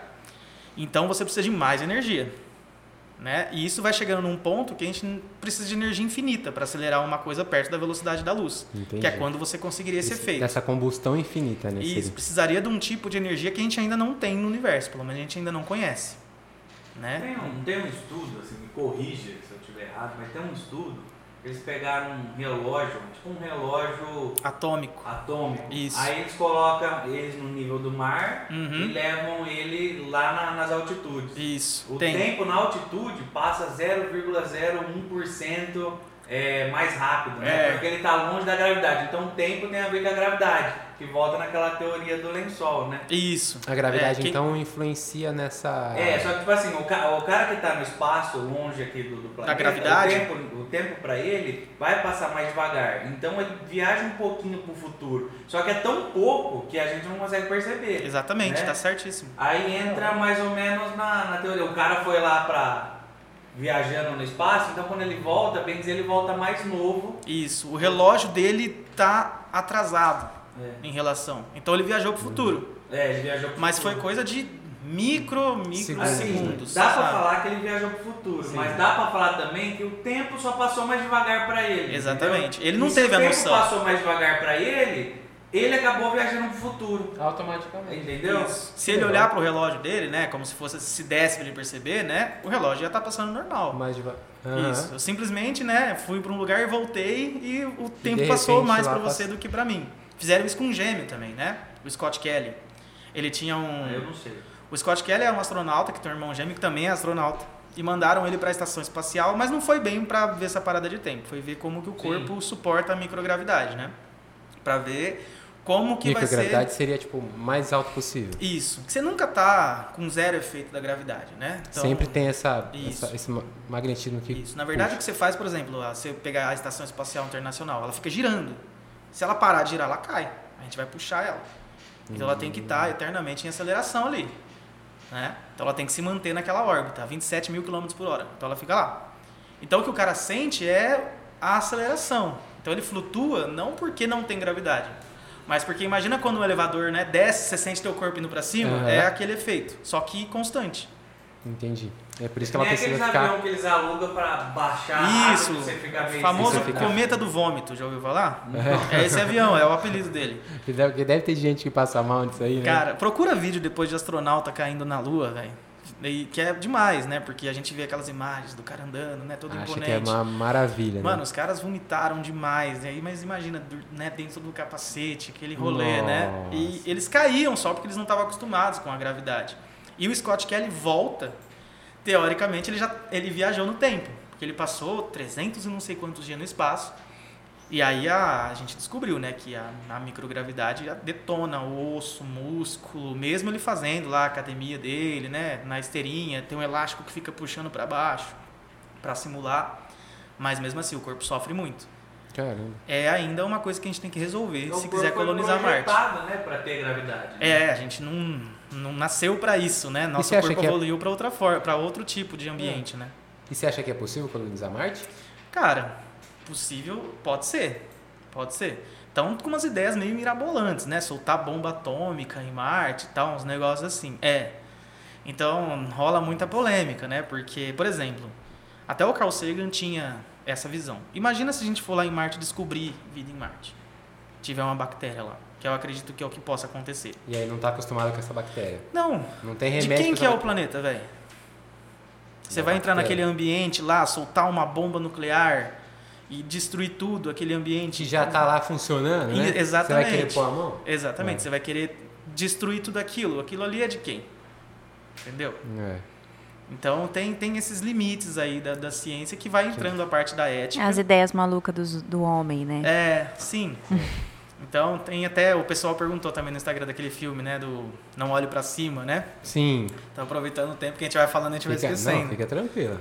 De os caras, né, do- que eu não vou dar tanto spoiler, né? Então vou, vou me segurar um pouco, porque vai que a galera não viu, é né? filme muito ruim, gente. É muito ruim. Eu achei, eu achei muito bom, cara. Não assista. Lá. Não assista. Eu achei muito bom. Cara. Ó, mas é uma comédia, antes de tudo, é uma comédia, né? Bem É- é escrachada. Tra- tratando o negacionismo, né? Como ele é. Eu também não assisti. Cara, é Vou assim, pegar pra ver. Não, pegar pra ver. pegar Dá, pra dá ver. até pra fazer ligações com a pandemia, né? Tipo, a galera fez, até colocou lá uns posts, quem seria quem, sabe? O Atila era cientista, coitado do Atila, né? Um, um cara que nem sabe falar direito, só faz cagada. Ah, entendo. É, Colocaram ele como cientista porque só pra. Pra É, brincar. eles vão lá, então qual que é a premissa do filme? Tá vindo um cometa em direção à Terra e o negócio vai atingir a gente e acabar com o planeta. Então o que, que a humanidade vai fazer? E aí eles vão e falam lá com a presidente dos Estados Unidos e, tipo, eles nem, nem dão moral. Não, eu vou ter reeleição ano que vem, sabe? Não tô com tempo pra ver Exatamente. cometa vindo pra cá. Isso. E aí entra a empresário na jogada, né, que quer explorar o, o cometa, sabe? Então tem todo esse rolê. E tem o negacionista, o cara que acre- não acredita no cometa. É, esse cara tá viajando. Isso. E aí os, os políticos começam a fazer o quê? Não olhe pra cima, entendeu? Não- Ah. Não tem cometa lá, sabe? Então, não se preocupa lá não, tamo aqui, isso, ó. não é, aqui eles querem fazer um terror, sabe? Aquela- Ah. é o modus É operandi do negacionismo, né? É o Entendi. modus operandi. Por isso que dá pra. A galera achou que fosse sobre vacina, mas ele é um filme sobre aquecimento global. Hum. Como as pessoas lidam com aquecimento global. O povo tá avisando, ó, calota tá derretendo, sabe? A Antártida daqui a pouco vai perder não sei quantos por cento do território ali, ó. Soltou um iceberg gigante, não sei quantos quilômetros quadrados. E aí a galera, tipo, ah, E o povo tá que constrói Será que é carro a combustão, tá É. que produz garrafinha. Isso. E é interessante para país igual os Estados Unidos, por exemplo, falar que não existe problema de aquecimento global. Lógico, é A matriz energética do cara é petróleo. É. Então, o que, que ele vai fazer com esse petróleo se todo mundo começar a ter combustível É, verde? Não, não, não quiser mais petróleo. É, o preço vai cair, ele vai ter que reformular todas as tecnologias dele, Ele vai ter que abaixar o valor dos boletos dele. vai deixar de a energia suja, ela é barata, né? Então, se você pegar, ah, Sim. por que, que a gente não constrói usina solar e tudo fica verde e tal? Porque é caro, sabe? O Brasil tem uma economia de certa forma verde. A gente tem biocombustível, a gente já produz biodiesel, produz etanol, tá compensando financeiramente, mais ou menos, mas tem, tem um combustível verde. Usa hidrelétrica, tem os problemas? Tem. Na, na época da seca, você vai Sim. ficar apagando bandeira vermelha. E quando não tem, você vai ligar a termoelétrica, vai gastar combustível fóssil do mesmo jeito. Vai gastar gás natural e tudo mais. Mas a gente ainda tem uma matriz, em comparação com o mundo, ela é mais verde. Que legal, não sabia. Ela é. Então tem esse ponto aí positivo pro Brasil. Tem, tem esse ponto. E a Tá gente vendo? começou a investir em eólica lá no Nordeste, teve inauguração de algumas usinas que já estavam lá, né? Ali, hum, termina, assim, demorando para terminar as obras. E tem a, de, a, a usina de Angra 3, né? Que acho que nunca vai terminar essa novela, né? Tá demorando um pouquinho. Tá demorando, né? ah, mas que legal que o país visa sobre trazer essas tecnologias pra gente, né? Mesmo lentamente, né? Mesmo É. lentamente. A A nossa matriz ela ainda é melhor. Não quer dizer que ela é verde, Sim. mas ela ainda é melhor do que se comparar com uma, a uma matriz dos Estados Unidos, por exemplo. É um amarelinho ali. É, a gente não tá tão ruim, sabe, na jogada.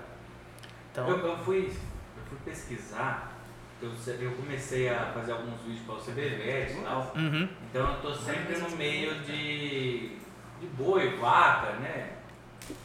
E eu sempre escuto falar, né, que a gente tem que comer menos carne porque os bois, eles, né, a- eles pum do- arrotam metano pra Isso. caramba, né? A gente Pra achava caramba, que era, cara. né, que era o pum do boi, né, mas de- descobriu que não, é o arroto, né? Então, aí eu fui ver também que não tem tanto a ver assim o, o, o desmatamento sim, mas Uhum. o boi em si não tem tanta influência com a, o gás que fica preso na atmosfera, né?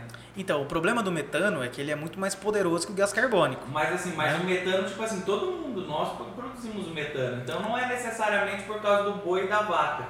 É, mas a, Talvez- a gente é, tem muito gado, né? Aqui no Brasil.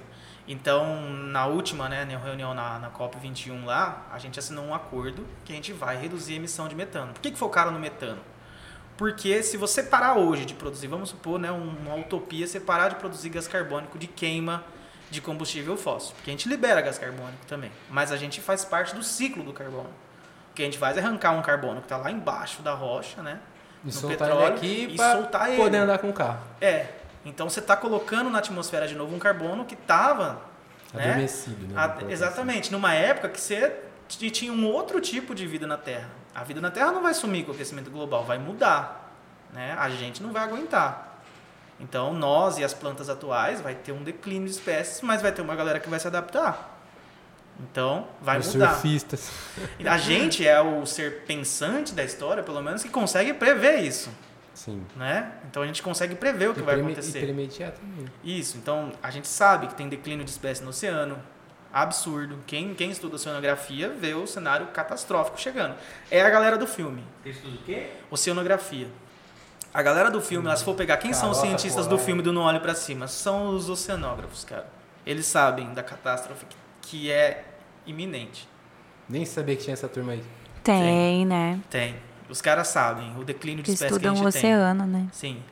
Ali é o impacto é Aquela história das tartaruguinhas comendo canudo, né? Coitada. Sim, também do lixo, né? E também do declínio de espécies muito grandes de alga, Sim, coral ah. e tal. E isso não tem retorno, né? Você não consegue. Ah, não, beleza, eu vou tentar Vamos refazer. plantar uma alga parecida aqui, né? É, não vai conseguir. A principal causa, então, do, do efeito estufa, do aquecimento global, então seria a poluição e as vacas, os boi contribuem. Contribui. né? Então, Contribuem, mas não seria o principal. Eles contribuem também porque eles se alimentam de uma boa parte da vegetação. Eu acredito sim, que é que a faz gente a troca também. né, É, eu cara? acredito que no Brasil, principalmente por causa da Amazônia, né, tem tá tendo muito desmatamento da Amazônia para criar gado. Sim, É. a fronteira Então, agrícola tá que lá, também, né? né?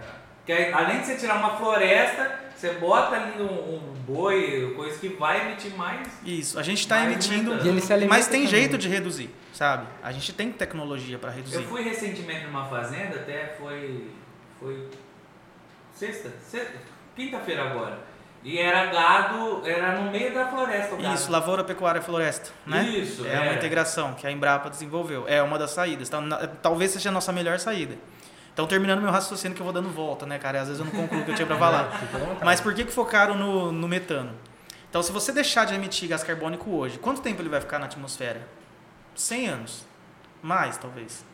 Se você tirar o metano hoje, de reduzir o metano, que é um gás mais potente, pizza. né? A pizza. A pizza, olha só. Se você tirar Se o você metano, tirar o metano, ele sai da atmosfera em men- é menos de três décadas. E aí você reduz a temperatura do planeta, pelo menos por enquanto. Não vai resolver o problema, mas vai mitigar bem mais rápido do que você ficar nessa luta do Chegou. combustível E fóssil. aí você dá uma amenizada no gás carbono, carbono Lembrando- Isso, a longo prazo e a Ah. curto prazo você tem o metano para trabalhar. Elimina o metano. Isso. Essa integração que o Bruno falou é, né, que é um dos nossos objetivos, Que é mudar bom o tipo de produção que a gente tem, Deixa aqui. né? Lembrando que a gente fez o nosso pedido pelo aplicativo da Roma, que chegou aqui Isso, agora. tá Você pode acessar aí. Da bio deles. O Insta tá passando ali no nosso celularzinho de lado, no nosso bannerzinho brilhante. Fique à É. vontade pra entrar lá e conferir. Temos vários sabores. Inclusive, eles mandaram a grandona, né? Olha que beleza. Nossa, se liga. Pode pôr aí. Será ó. que. Obrigada. Bruno. Obrigado, Roma Pizzaria. Olha, gente, Obrigado, que caixa Bruno. Obrigado, gigante. Rodrigo. Obrigado, Marla. Nossa, não consigo nem Pera pegar lá. sozinha. tá até pesado. Pera aí. Quero mostrar pra galera o tamanho Opa. da nossa Olha o caixa tamanho de da pizza. caixa. É maior que um foguete, né? É maior que o foguete. Obrigada, Roma. Deixa eu dar uma espiada. Olha. Nossa, tem a doce. Nossa, pera aí, só uns minutos, nossa produção. eu vou Caraca, começar velho. comendo pela Nossa, doce. Rodney, calma, Meu se Deus. controla. Obrigado, Deus, pelo apoio da Pizzaria Roma. Obrigado, Pessoa gosta Roma. de doce. Cara, maravilhosa, hein? E o cheiro tá muito bom. Tá, o cheirinho deles é Gente, bom, não, né? comp não compre mais pizza em lugar Deixa eu nenhum. comer Só, um com só compra lá, por favor. Acho que podemos até tirar o. Eles são do Quer bem. que eu coloque pra cá? Vou pôr aqui, ó. Aqui E olha que bonita essa pizza. Não, eu vou até fazer um story, peraí. Faz aí. Não, mas con- continua aí. Então, é, então temos essa possibilidade. Mas que legal, fiquei muito feliz de saber que o Brasil, então, ele está cuidando um pouco mais dessa questão de fazer novas energias para poder nutrir o, o- A gente, a um sociedade, a né? gente precisa, né, cara? É meio que É, a obrigatório, gente é né? Senão- obrigatório. O, país vai crescer, a população tá aumentando. A demanda por energia. Hoje em dia, cara, quando acaba a energia, O povo fica desesperado, né? Quer carregar celular, quer Uhum. Wi-Fi, quer não Acho sei o quê. É, cadê o roteador desligou, É, né? exatamente. Então, cara, é... Patrocínio Heineken. Brincadeira. Uh, quer tomar um, amor? Tô tomando aqui. Aí. a China parou um pouquinho de crescer por conta de, de déficit de energia. Sério? É. Eles precisam de muita energia. Então eles começaram a construir. Construíram uma hidrelétrica maior que a Itaipu, né? A de Caramba, Três. Gargantas, já há um tempo atrás. Só que eles não têm a, no- a nossa Sabia. força que a gente tem aqui dos rios, né? Então a gente gera muita energia com o Itaipu. Bem mais do que lá. Mesmo eles tendo uma hidrelétrica maior. Falando Caramba, e por- e combustível na, na Lua, foi encontrado, acho que é Hélio 3, né, que fala. Hélio 3, Hélio pesado, eles encontraram? Cara, eu não vi. E é, diz que é um, um- uma, algumas gramas é para alimentar cidades inteiras. Ah, tipo usar energia. Sim. Obrigado, pizzaria É muito legal, né? A gente pode começar a usar obrigado, energia atômica de uma outra forma, né? Isso. A energia do futuro vai vir não da, não da fissão, né, cara? Mas sim você utilizar a energia baseada em hidrogênio e tudo mais. Então é um tipo de energia limpa, extremamente eficiente, só que ainda é muito cara. Eu sei que tem uma usina lá na França que eles começaram a usar. Mas, cara, é, é muito caro pra gente ainda investir nisso. E a gente tá muito atrasado nessa parte. Já podia estar um pouquinho mais adiantado, né? Podia. Se a gente tivesse mais investimento, sim. Mas sabe o que, que, eu, que eu não sei se também tá certa essa informação, que eu vi num documentário louco lá. Mas é a questão do gado. É que como eles. a- a- os produtores agrícolas, tal, a galera que ganha dinheiro com a venda do, do- de gado, é, é difícil. Creio eu que eles não querem também parar com essa produção. Mas o problema está na quantidade de, de, de vegetação que eles, que eles se alimentam também, né? E, e- e se a gente fosse voltar a alimentação para uma alimentação mais, mais natural, a questão de grãos e, e, e Folhas, frutas, né? legumes, folhas, a gente poderia usar toda essa parte para construir esse, esse habitat mais florestal assim, do que deixar ele mais animal, né? Sim.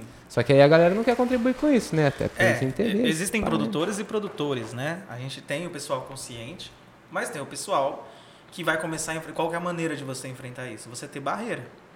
Então você ter barreira sanitária, é, ter a origem daquela carne. Então, por exemplo, alguns países já não compram mais carne brasileira de terra que eles sabem que vieram do desmatamento. Sério? Isso é bom para o cara que produz corretamente, que cria gado corretamente. Pro cara É. que não, pra se conscientizar, é, né? o cara que é consciente, né? Que é criador de gado, que eu acredito que seja, né? a- eu acho que a maioria ainda. Eu acho que é, por mais que a gente tenha muita, muita essa parte do desmatamento, eu ainda acho que é uma minoria. Não uma minoria muito pequena, mas, Mas, comparada à maioria, né? Isso. Aqui eu acho que a gente tem ainda produtores conscientes aqui. Você né? quer um pedacinho, Lucas?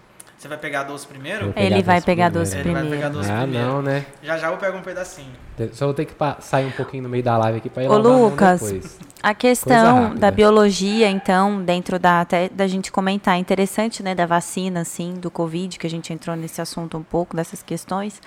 É, como que foi tudo isso, assim, esse período de pandemia mesmo e toda essa, essa loucura aí? A gente sabe de informações, assim, mas não realmente o que, não sei se às vezes você estudou mais, tem mais ideia para passar pra gente sobre isso, assim. Que a gente viu acontecer, viu essa questão política também, né?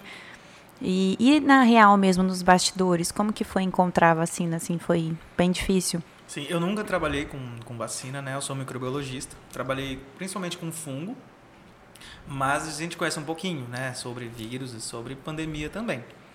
E eu acho que, assim, dava para ter salvado muitas vidas se a Muito gente tivesse antes, né? vacinado mais cedo. Sim, Então, eu acredito que a gente entrou muito atrasado na vacinação, porém a gente recuperou o tempo perdido. aham, Então, hoje a gente está com um esquema vacinal que tá bom. tá funcionando bem, Tá né? funcionando. Então a gente vê, pode pegar a nossa cidade mesmo, o número de casos que a gente tem.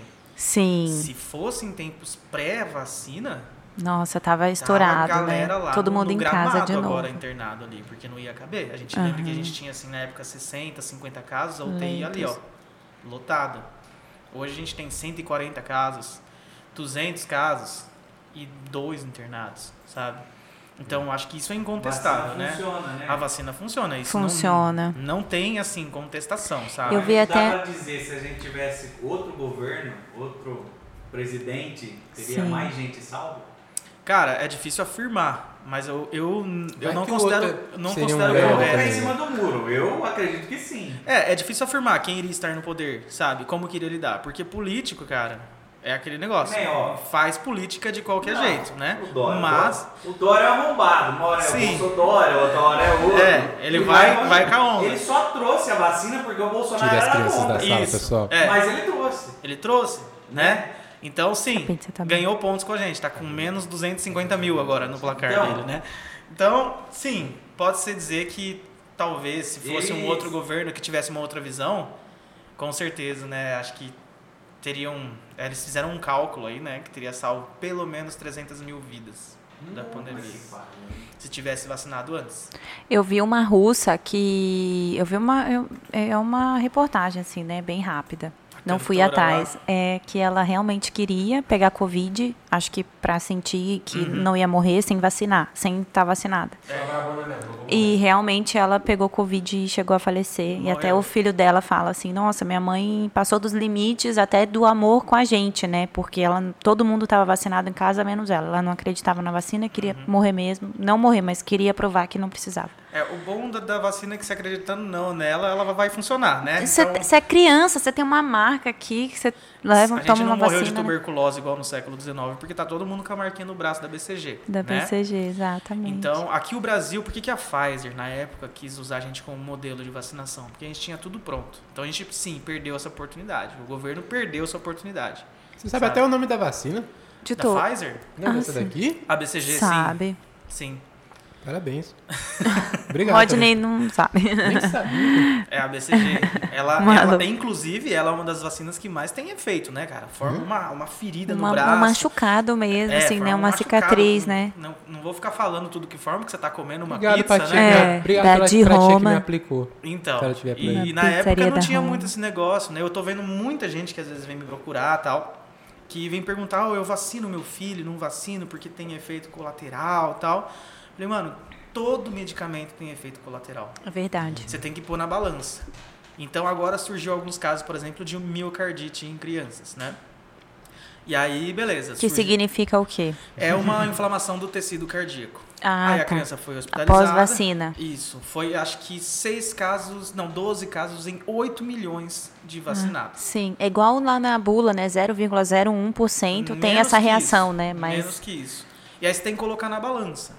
Aqui no Brasil a gente já está chegando a 1.500 mortes de crianças já pela Covid. Quero morrer ou quero uma ferida estranha? É, então. e aí, cara, primeiro tem que descobrir se de fato a miocardite é ocasionada por conta da por vacina conta da mesmo. vacina ou não, porque as pessoas Uhum. têm miocardite, independente de elas tomarem vacina ou não.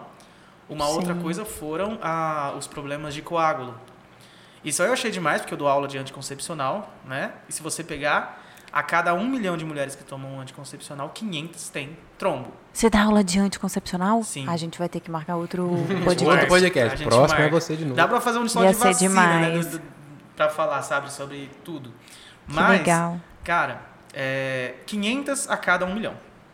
Os casos que a gente teve, por exemplo, de formação de trombo, Hum. das pessoas que tomaram vacina, foram 6 a cada um milhão, se eu bem me lembro. Nossa, sabe? é uma estatística muito É pequena. muito né? baixa. Sendo que a gente já tem pessoas que têm trombose, têm formação de trombo sem tomar vacina. E aí você tem que investigar. Não é que a vacina causou esse trombo, talvez. O cara Aham. teve trombose porque ele teve trombose.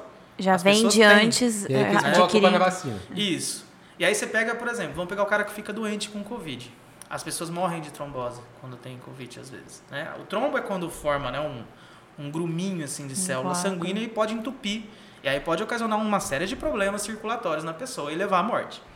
Das pessoas que são hospitalizadas com Covid, a cada um milhão de pessoas que adquirem a forma grave, 160 mil têm trombose. E com a vacina, 4, 6, 8, dependendo da vacina. Sabe? Será que essa trombose é da vacina? Ou pode ser mesmo, sabe? Um efeito comum que a pessoa já tinha. Igual o menino que teve parada cardíaca lá. E aí ele é- tinha um defeito congênito. A família não sabia.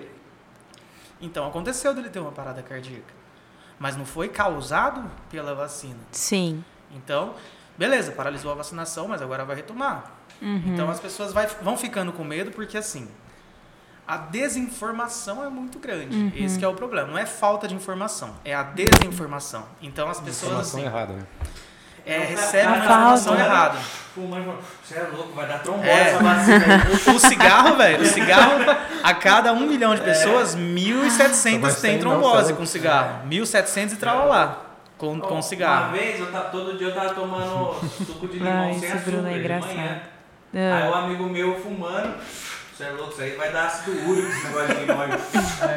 Aí eu, eu, eu fui ver, eu fui ver, esses limão não dá nada de ácido úrico, nada, limão é bom pra cacete dá, de manhã. Não, não dá ácido úrico. O que dá ácido úrico é comer muita carne. Isso dá ácido úrico, excesso de proteína. Ou alguma, né, alguma coisa, alguma desregulação Pronto, metabólica. vamos fazer outro episódio com nutrição com o Lucas. É, eu não sou É legal que o- não, não posso falar não, né? É legal que que é o Lucas é bem Aspirante professor. em nutrição. Mas Não. eu, eu, eu gosto dessa parte de Tá né, bioquímica tudo. nutricionista e trazer pizza. É, então, ó, a gente falando sobre nutrição, comendo uma pizza aqui já. ó. Não, meu dia da, da, da nutricionista vai ter que ser um, sei Uma lá, uma pizza salada, fake. Uma pizza de brócolis com brócolis. Ah, mas ela vai falar que pode, só tem É, equilíbrio, porque- né? Isso, exatamente. É, Exatamente. Aqui a gente vai comer um pedacinho cada um e tá bom, né? é, tá bom. Não, Sim. é ótimo. Já tô virando vai aqui, comer ó. um pedaço e tá, Um acabou, pedaço, né? depois o segundo e depois o terceiro. Gente, queria vocês que estão aí, essa daqui, aproveitem, viu? Isso, liga lá na Roma. Liga lá na Olha. Roma, faz essa. E ó, Tá- tá esse, esse Hum, Bruno. sabor aqui do meio é com purê. Mano, tem purê, é frango e purê. Não, Hum. é maravilhoso. Mano, tá muito boa mesmo. É boa a pizza, Nossa. da hora. É top. Gente, só, E a só massinha pede, deles vocês é, vão be- ver. é bem leve, assim, né? A massinha é Eu muito vou em boa. mais um pedacinho doce aqui. Pera aí, enquanto Muito bom. mastigando- Inclusive, a gente tava falando de reação da vacina. Eu tive reação ontem.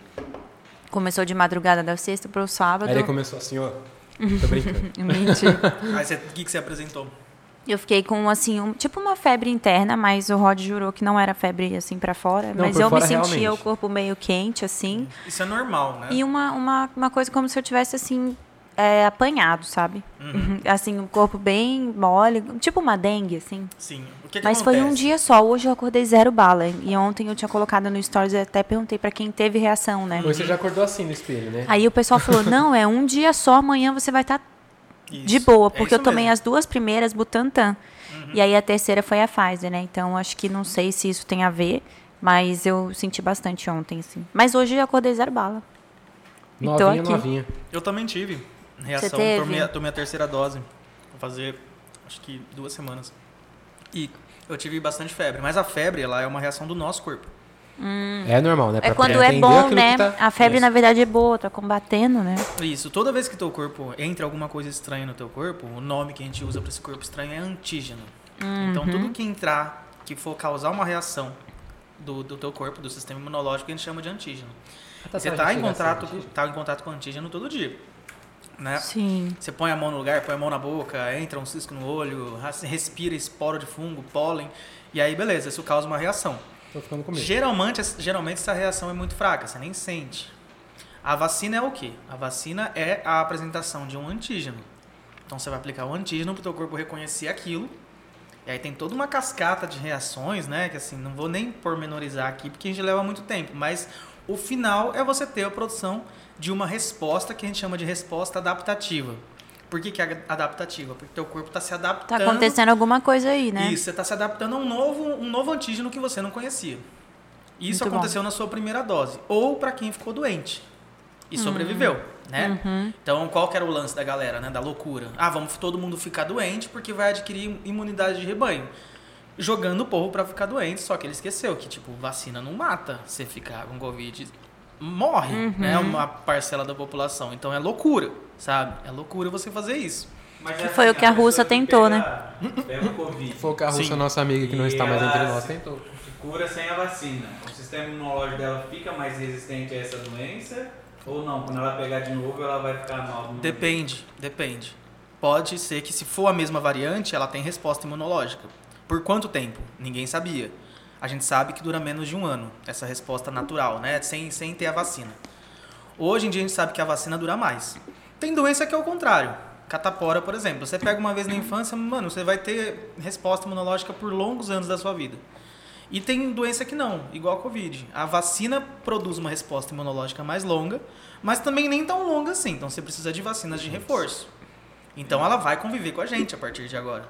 Então não vai ter que vacinar sempre. Sempre. Acho que sempre. sim, é, é Sempre. todo ano, né? Sim, a, a gente vai passar a conviver com a Covid, né? Eu até falava para os alunos, não vai chegar um momento, ô, vacinou todo mundo, ê, vamos jogar as máscaras para cima e fazer festa. É Covid, bom E acho dia. que agora também, será que a gente vai sempre utilizar máscaras assim? Não, sempre não. Mas sabe? teve uma gripe, bota máscara. Parece que eles fazem isso lá na parte Fora da, do do, Brasil, oriental, né? É, fora do Brasil é mais comum, né? A galera Já usa máscara Isso. e tal. Eles têm uma responsabilidade acho que maior, né? Você tá doente, eh, você coloca a máscara para não jogar É um cuidado no com, ar. Pra com o humanidade, outro, né? Isso. Não é pra você não pegar dos outros, é pra Nosso você amigo, não passar pros outros. nosso Isso. amigo Danilo falou aqui, ó, também tomei a Pfizer, deu reação. Uhum. Coisa leve, nada demais. Sim, aí a febre costuma aumentar um pouquinho a temperatura do corpo, né? Pra você, primeiro, produzir mais anticorpo. Então você produz mais anticorpo quando tá ali nos 37,8, 38, você produz mais.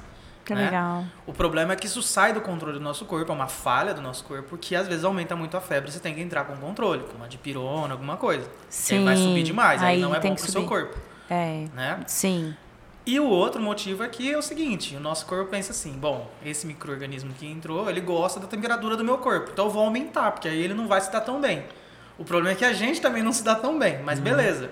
Como produzir anticorpo? Gasta, gasta aminoácido, gasta energia pra caramba.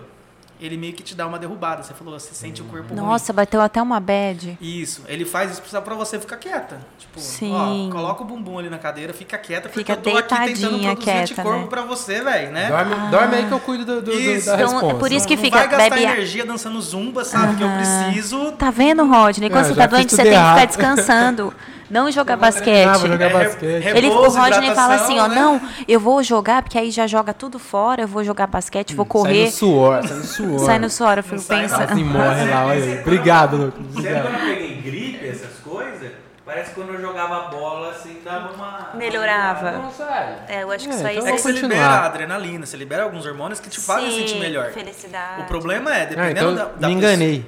Eu tava sendo enganado por mim mesmo. Então, mas você, você, você libera serotonina, né? O esporte dá sensações de prazer. Então você melhora, você se sente melhor. Eu Só que você tá fico- desperdiçando, entre aspas, uma energia que o teu sistema imunológico tá Tá precisando. tendo que fazer, é Os né? caras pessoa- querendo trabalhar pra me curar lá e eu gastando. Exatamente. Né? Se é uma Entendi. pessoa que tem, por exemplo, uma subnutrição ou falta algum aminoácido, ela não tá comendo direito, o, o- Que a é o produção meu do anticorpo vai ficar deficitária. E aí, como é que você responde certo? E aí, toda vez que a gente tomar uma dose de reforço, o que, que acontece quando o vírus entrar no teu corpo, por exemplo? Entrou em contato com o Covid, você tem anticorpo pronto. Essa resposta do anticorpo é uma das que a vacina faz, tá? Então, não é a única. Sim. A gente chama de resposta humoral. Humoral porque humor vem de humor. Se você procurar humor no dicionário, é Você líquido. quer por causa da Gretchen? Não é. Nossa! Desenterrou, hein, bro? Foi boa essa, hein? E a gente tem anticorpo na parte líquida do sangue, né? Do plasma. Quando ele encontrar, vai aumentar a produção de anticorpo. E ao invés de você, por exemplo, seguir o padrão da doença, que é o quê? Entrou um vírus, vai lá uma célula, fagocita aquele antígeno, leva o pedaço do que ela destruiu para uma outra célula, que a gente chama de linfócito T. O linfócito T chama uma outra célula que chama linfócito B, o linfócito B produz anticorpo. E isso leva, às vezes, 14 dias, por isso que é o período da vacina. Né? Fala que você cria anticorpo depois de 14 dias. Uma vez que você já criou esse anticorpo, isso é guardado numa célula como se fosse uma biblioteca. A célula tá preparada pra Caraca, Isso. que mágico, né? Isso Aquela que é ser místico, hein, Lu? É Isso aqui é muito ser louco, místico, né? Não, é muito louco. A galera que estuda molecular e essa parte de, sabe, de Tudo citologia, Mano, é, eles viajam na maionese, né? Muito Imagina. legal. E é, é uma cascata de reações gigantesca. Tô resumindo aqui. E aí você produz anticorpo de uma vez. Então por isso que você costuma ter mais reação na segunda, terceira dose do que na primeira dose, né? Então tem essa proteção moral que é muito boa, faz a gente resistir a uma série de doenças. Você ganha essa resposta moral de três jeitos. Você ganha ficando doente, você ganha aplicando vacina e você ganha no leite materno. Então a criança, enquanto está sendo amamentada, Ah, ela ganha anticorpos da mãe. eu vi isso, uma, Só uma reportagem sobre. Parou de amamentar, acabou a resposta moral. Aí você tem que começar a vacinar a criança. Então é importante. Hoje em dia, quem Entendi. não vacina o filho está correndo um risco muito grande, por mais que exista é, problemas. Eu já tive, por exemplo, uma reação muito forte a um medicamento utilizado aí a rodo dentro de hospitais como antiemético. É um remédio que faz você parar de vomitar. É utilizado assim, a rodo, sabe? E eu tive uma reação muito forte. Tomei uma vez, ele nunca aconteceu nada. Quando eu tinha 15 anos eu tomei, eu quase morri. Sério? Aí eu descobri que era uma O que reação. que rolou? Olha, eu tive Pa- tipo uma parada cardíaca, uma aceleração assim uma do aceleração coração? muito forte. Meu coração passou de 200 batimentos por minuto. É um negócio absurdo. Você vê o teu peito pulando pra fora. Assim. Caramba, que Suava, suava, assim, que eu ia perdendo um litro de água, assim, a cada meia hora, tranquilo. Caramba. E fiquei assim durante umas seis horas. Fico assim quando eu vou no crossfit. É, então, é mais ou menos. Talvez não. E aí eu fui, fiquei no hospital lá em Ribeirão Preto, no São Lucas, na época. Com... Tente esse remédio aí que não vai emagrecer. É, Onde vende isso aí? cara, oh, eu achei que eu fosse morrer, cara. Tem o link aqui. Aí eu fui descobrir que era um negócio que acontecia com um a cada 10 mil pessoas. Nossa, você foi a pessoa. É, eu fui o premiado. Tenta jogar na lota. Sabe? Então, se a gente lesse mesmo as bulas dos medicamentos, Ai. sabe? É que a galera não lê, mano. O cara não ia ficar preocupado com, com uma reação de quatro pessoas a cada um milhão de vacinados, sabe? E ainda descobriram que boa parte é, é psicológico, né? A gente chama de nocebo, né? Então quem lê é perigoso ter uma. Sim, é perigoso, Não, continue não lendo. cara. Exatamente. Esse Tem Bruno, médico que muito fala, não, não lê a bula, não. Aí uma É, vez eu, eu exatamente, peguei um é o que eu remédio. falo pra minha mãe. Que, que, era remédio pra quê, tá cara? Agora eu não tô lembrando. Mas eu lembro que eu peguei um remédio e o médico falou, não, não Sabe lê a bula, tá não. Não lê, não. Na, cara, na hora que eu comecei a ler, era paralisia do, do rim, sabe? Uns negócios assim. Eu falei, mano, Pesado o negócio. pesadíssimo. Era um anti-inflamatório. Bem comum, inclusive, também, de ser usado. E- Não fala o nome, senão a galera vai jogar fora da gaveta hoje. fogo no Mano, eu, eu li, eu não tomei. Falei, não, não, de- deixa. Eu acho que era, eu tava com uma dor de garganta Ah, muito é forte. Eu falei, não, não vou tomar esse negócio, Eu não. tomo de- muito deixa ali. né? Cara, eu tenho que estar ele. muito mal. Eu tenho que estar muito mal. pra Ai, tomar é remédio. ruim, né, velho? Aí eu investi no própolis lá, da horinha. Exato, Aí- toma Um própolis todo chazinho de dia. limão com alho. Sim. Manjericão, o Rods, quando tá doente, faz um chá lá muito louco que ele inventa.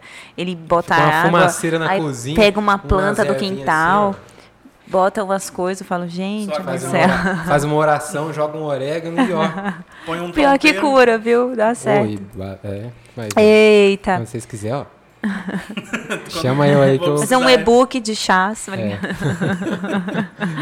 E é isso então, gente. Muito bom esse assunto, né? Olha pra onde a gente foi. Já foi até a Ah, vacina, não tem né? fim. Falando Tem caramba, muitas né? galáxias no mundo, assim, Bruno? No, no universo, né? Tem. A, a gente, falou. a gente tava, tava até ve- vendo o último levantamento, né? São 2 bilhões de galáxias. Pelo menos até onde a gente consegue observar. Então a gente tem 2 bilhões de assunto pra tratar com o Lucas. 2 bilhões de podcasts. Talvez com o novo telescópio, o James Webb, a gente vai achar mais, né? É um dos objetivos dele é mirar para alguns cantos do universo. Jobs Webb? James Webb. James. É um bonitão que parece uma colmeia de abelha, assim, ó. É feito É. de ouro, Sei, o painel. sei. Você Eu viu? não E, sei. e- e ainda. conforme vai evoluindo a tecnologia, eles vão melhorando também os, os, os Isso. É, a parte mais difícil não é nem construir o telescópio, é colocar ele em órbita e fazer com que ele funcione. Ah, porque esse fica lá. Isso, fica fora, né? Hum. Fica da- lá, fi- vendo as coisas lá fora e trazendo as imagens através de. Isso, porque você não tem atmosfera para atrapalhar, né? A atmosfera atrapalha? Muito, muito. Mano, o cabo aqui tá Ô, cheio de Lucas, chocolate. e fala pra mim. fala pra mim é o seu canal no YouTube, quando é que a gente vai ter esse- essa oportunidade, assim? Nossa, que é um canal é talento. O Bruno pode te ajudar a filmar. Ó, é, um- É uma derrota nessa parte. é um porque, olha, talento sendo. Você explica muito legal. Parece muito professor. Precisa assim, ser ó. É eu- colocado no mundo esse projeto, amigo. Eu montei um canal no YouTube para os meus alunos na época da pandemia, pra gente Que legal. até para colocar algumas coisas de astronomia. Aham. Pra você ter uma ideia, eu sou tão ruim que eu não lembro nem o nome do meu canal. Ah, tipo Boa. assim, não sei nem o login. Obrigado. Eu mandava Terminamos alunos, aqui.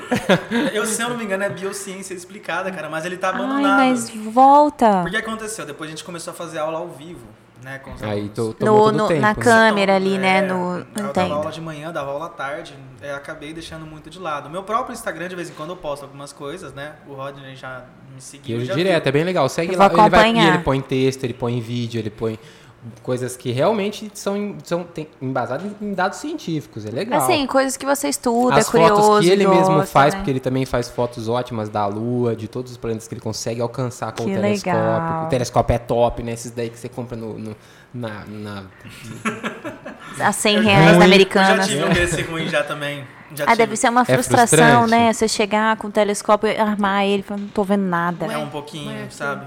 Mas é aquele, Aquele é o negócio, né? Poste? Eu já comprei um telescópio da China uma vez. Ele não era assim de todo ruim. Mas na hora de você observar objetos mais difíceis, tipo outra galáxia, um negócio, aí você ficava frustrado. Mas a Lua e os planetas dava pra, sabe? Pra olhar. Dava pra matar a vontade. O que, que você mais gosta de ver no céu? Lu? Olha, eu gosto muito de ver aglomerado de estrela. Aquele dia não deu pra vocês verem. Agora, agora tem nessa época um aglomerado que eu gosto pra caramba, que é o aglomerado do Poço dos Desejos. Então ele é a coisa mais linda, assim. monte- dos Gostei do Desejos. nome, hein? vamos sair daqui e vamos lá ver. Isso, porque na hora que você Vamos comer olha, a pizza lá. Na hora que você olha, tem um monte de estrelinha dourada. alto, eu vou acertar. Parece que é o fundo de um poço dos desejos cheio de moedinha dourada. Sei. É muito lindo, assim, Ai, sabe? Você que pode fazer um legal. pedido. Sabe como que os estadunidenses, estadunidenses, né? Porque eu não gosto de falar americano, porque a gente também é americano, né? É, É. então, né? Chamam o aglomerado, aglomerado do campo de futebol. Aí eu falei, mano, desperdiçaram um nome lindo, né, cara? bonitinho Poços dos nome, é Desejos, Poço dos Desejos gente. é muito por favor. mais da Muito hora. mais Então, legal. ponto, ponto pra gente, né? Ó. Conta pra gente. Olha só, o Léo falou aqui que devemos esperar de fato quanto tempo para tatuar uma mãe que teve seu bebê. É, é algo que a gente vai trazer aqui como conhecimento em outro podcast. Boa, Léo, deixa Que aí a gente comigo. pode falar sobre isso, né? Ele quer saber. Mas tem alguma e coisa o assim da- Isaac falou, Lucas, é um monte de coração. É o Isaac, será Isaac que é o... Martins. É o Isaac. E aí, Isaac, beleza? O Elias entrou, o Elias, Bruno um abraço pra você também. Elias titia. Pede. Essa pergunta do, do Léo aqui me deixou curioso também. É, Que nem se você falou que o organismo ele tem anticorpos, tipo, entra aquilo no, no, no organismo. Uhum. Ele avisa todo mundo, galera, temos que combater isso aqui. E aí vira esses antico- anticorpos. Com a tatuagem isso acontece também? Acontece. Sim, a tatuagem só fica presa porque é tem várias maneiras do corpo lidar com determinados tipos de invasor. É por isso que quando você está doente, você faz o exame de sangue. O cara vai olhar lá que tipo de célula que esse cara proliferou. Ele sabe se você está com uma verminose, bacteriose, virose. E aí, quando acontece da tinta, você coloca ela numa camada mais profunda da pele, né? Eu também tenho uma tatu aqui. O nosso corpo não consegue combater a tinta. Né? Porque ela é uma coisa inorgânica que foi colocada ali dentro. Então, qual que é a saída do corpo? Pegar uma célula, englobar a tinta e ela fica ali para sempre. É o que deixa ela, o pigmento dentro daquela cápsula de célula. Exatamente, fica dentro da célula mesmo. Olha que louco. Vai chegar uma hora que, por exemplo, o cara não pode tomar sol. É. Porque o que pode acontecer? A- própria radiação vai destruindo aquele complexo e a tinta começa a espalhar. Aí vai ter que vir outra célula e englobar. Só que perdeu Olha aquele que ponto doideira, de tinta é, que você ó, fez. Mais ou menos o que nós tá falando aí. Aqui foi uma abelha que me picou Caralho. em 2010. Eu acho que atingiu uma camada da pele mais profunda e aí E ficou, englobou e ficou ali. E aí ficou Além da aí, ó. derme, né? É, aí às vezes, assim, é difícil, mas às vezes ela inflama. Acho que é meu corpo tentando. Expulsar. Expelir, né? Ele pode expulsar um dia. Ô, qualquer hora você tenta ver se você não virou homem abelha, mano. Aconteceu isso aí com o Homem-Aranha. 2010. Tem pessoas que a reação é tão forte, cara, e às vezes acaba colocando a culpa no tatuador, mas não, é o organismo dela que respondeu muito forte Viu, viu? à tinta, né? Eu acho que também essa questão com as mães, assim, que estão amamentando, é mais por precaução a não, não saber exatamente o qual todo profissional usa, qual material que todo profissional usa, né? Tipo, é bom evitar, assim. É que nem eles falam da comida japonesa, né? Que você não pode comer, porque senão as japonesas não teriam bebê. Faz sentido. Porque elas Né? só comem comida tem um japonesa. ponto. Não é? Então, Um a zero, assim, eremita, mas, mas é, é importante você saber de onde vem esse peixe, como ele está sendo tratado, né? Sim. Se o restaurante Você é tá de... cru, né? Exato. Eu acho que é, é por aí, não por aí. sei. Posso estar falando merda, mas... Mas que nem- ao outro lado, no Japão só pode ter um bebê. Eles podem estar inventando uma comida A mãe que vai-. A mãe que engravida não pode mais comer. A teoria, a é teoria da conspiração. Exatamente. A gente fala que o filme é bom, ele fala que é ruim. A gente fala que a comida japonesa. Não. Mas Por que, assim, que você não gostou faz do filme, sentido. Bruno? Por qual motivo? Ah, eu achei muito comédia pastelão, assim, umas, umas, É, é umas inserções de coisa muito ruim. É verdade. Aí, tipo assim, você tem que estar muito por talvez que nem eu sei, você tem que estar muito por dentro do assunto pra dar risada com o negócio. É, Mas eu aquele- achei, tipo assim, uma comédia muito ruim. Tipo cara. aquelas comédias que eles usam o nome de algum famoso que só eles lá conhecem. É, tipo Aí assim, você fica assim, ó. Tá no, no- Aquelas vozinhas gravadas. É, na minha concepção, é um filme que é feito pra lacrar, entendeu? Sim. Porque, tipo assim, tem um sentido do, daqui, eles falaram isso por causa daquilo e tal, entendeu? É pra Então, fechar é- algum assunto. assim. Salve, É. Marília. E ma- mas essa parada das mães com a tatuagem, eu sempre. Eu tenho uma visão assim, eu não vou. Que nem.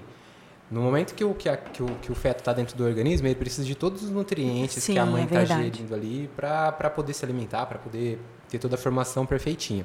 Eu não gosto de tatuar as pessoas enquanto estão nesse processo. Sim. Porque a, A resistência sendo pode cair para ela cuidar de uma tatuagem É. quando o bebê precisa dela 100%. Dessa Que nem a questão do anticorpos, né? Quando a gente tá criando anticorpos, que nem você citou, tá com febre, fica É quietinho. tipo ir treinar quando você tá com febre. né? Não vai treinar. Não vai. Uhum. É, é um Deixa sinal, né, corpo, cara? É igual dor, né, cara? A dor é um sinal de que tem alguma coisa de errado. Né? Vai ver a sua dor. Eu não sei mesmo o lance da grávida, né? Então não, não posso falar. Opinar, Opinar que eu não sei. cientificamente, É, afinal, não o não astrônomo. Na é a ninguém questão. sabe, viu? Já perguntei pra muitos médicos, mas ó, o que eu recomendo é não, não tatuar. Não põe a mãe que mão. tá- Isso, Até é. depois que tá amamentando também, porque o alimento também do, do, do leite materno tem que estar todo perfeitinho ali. Espera é pra não arriscar, né? Tatuagem é um bagulho que é meio luxo. Eu Então, fiquei sabendo Não- se você não- você não tatuar, vai morrer se você não tatuar. nasce tatuado. é, Enquanto reflete na mãe, barriga. assim, ó. É. No sexto Ai, gente, olha só, a gente tá aqui com a galera toda. Enquanto daqui a pouco já deve ter começado o BBB. Titia! Nossa, é verdade. Começou o Big Brother já. E é Não, isso, não, não, BBB não, gente. BBB não tá legal. Vamos, a Nossa, gente, a gente nossa, fala do BBB pra vocês. Nossa audiência não, tá melhor, fica tá gravado, a batendo. galera vê depois. É, exatamente. E é isso, Lucas. Acho que a gente finalizou. Alguém tem mais alguma pergunta? Eu vou abrir aqui espaço para o Lucas se ele tiver alguma coisa para falar. Se você gostaria de falar alguma última palavra, algo assim, fica à vontade. quiser deixar uma Deixa mensagem. É, a galera fez muita pergunta, não deu tempo da gente falar. Mas falar fica à né? vontade, fala, Mas pode. Acreditem um- em extraterrestres. É verdade. É, Tem mais alguma acredito, pergunta né? para você responder que seja interessante? Olha, que perguntaram... a Gabi estava aqui, viu?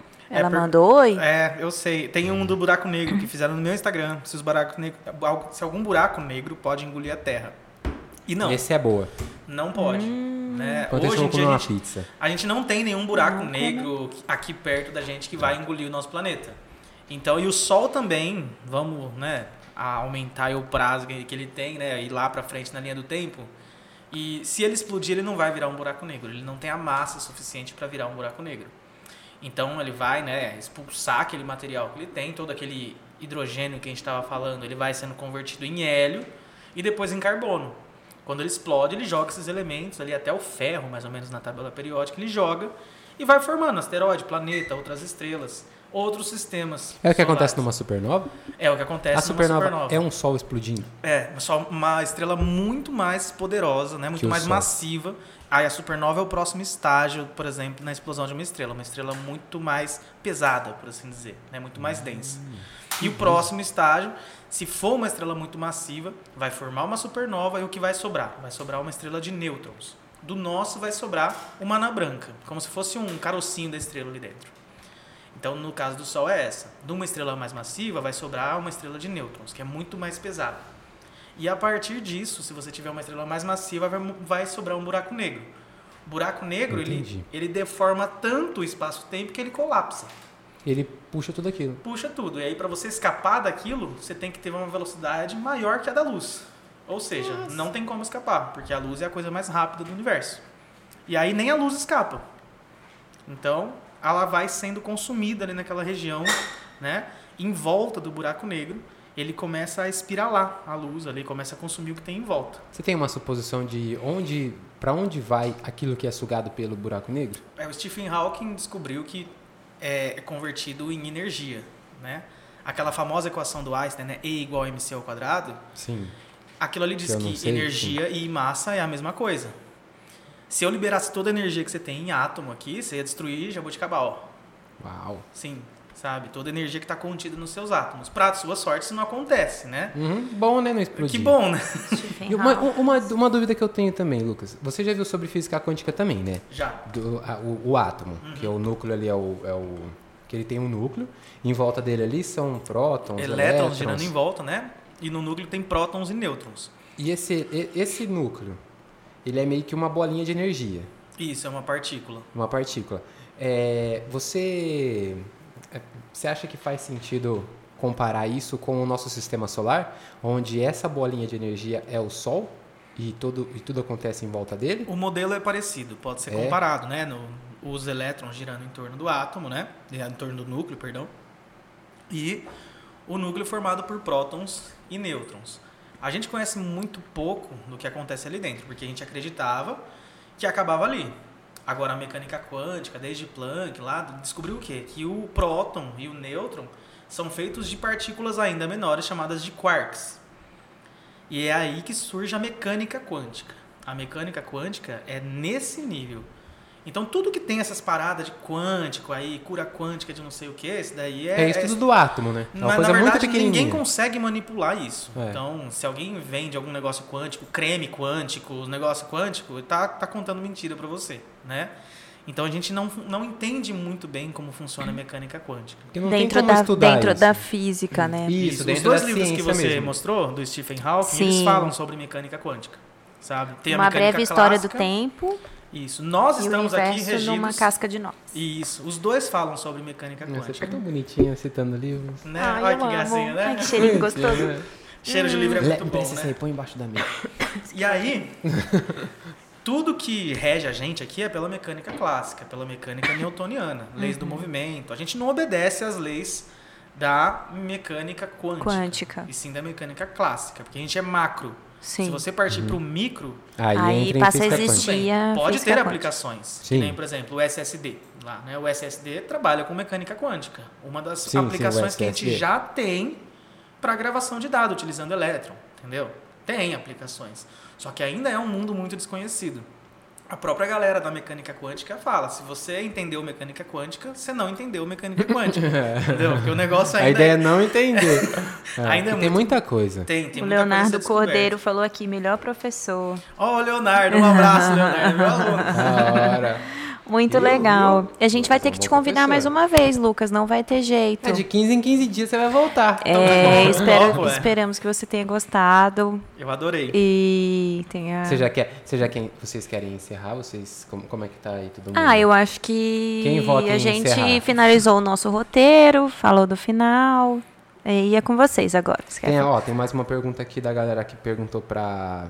que você tinha me mandado. Assim, Em relação à astronomia e astrologia, a gente já... Planeta X. Planeta? X, cara, esse aí é polêmico, né? É? É. É do Ben 10? Certeza. Tudo bem? Lá vem Os ele. caras pre preveem que tem um planeta além de Netuno, né? Tinha Plutão, coitado, né? Que foi rebaixado a Que planeta não é não, planeta. né? Não é mais um planeta, mas tá lá, né? Não quer dizer que ele não existe. Mas a gente tem cálculos ali dos objetos transnewtonianos, que a gente chama, tem vários. Por que, que Plutão não é mais planeta? Porque tem 150 corpos para lá de Plutão. Então você imagina chegar lá para, oh, hoje vamos estudar o sistema solar, né?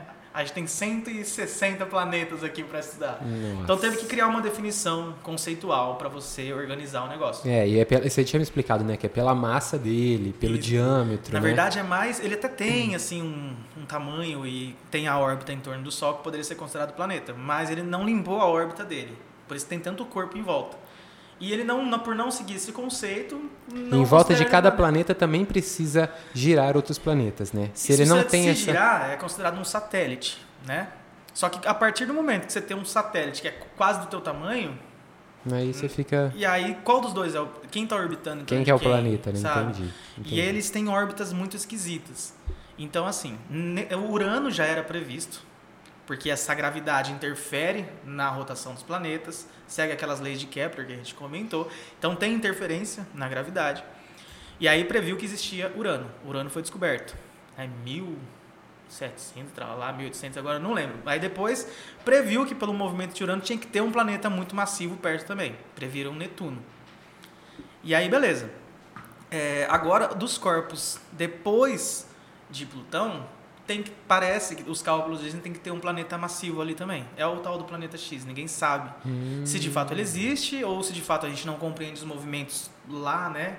Não, se É. não conseguiu chegar até lá, né? Isso, a poder- gente estudou muito pouco, né? Então tem a Voyager 1 e a Voyager 2 que foram, foram as sondas que foram mais longe. Voyage? É, a Vo- Voyager.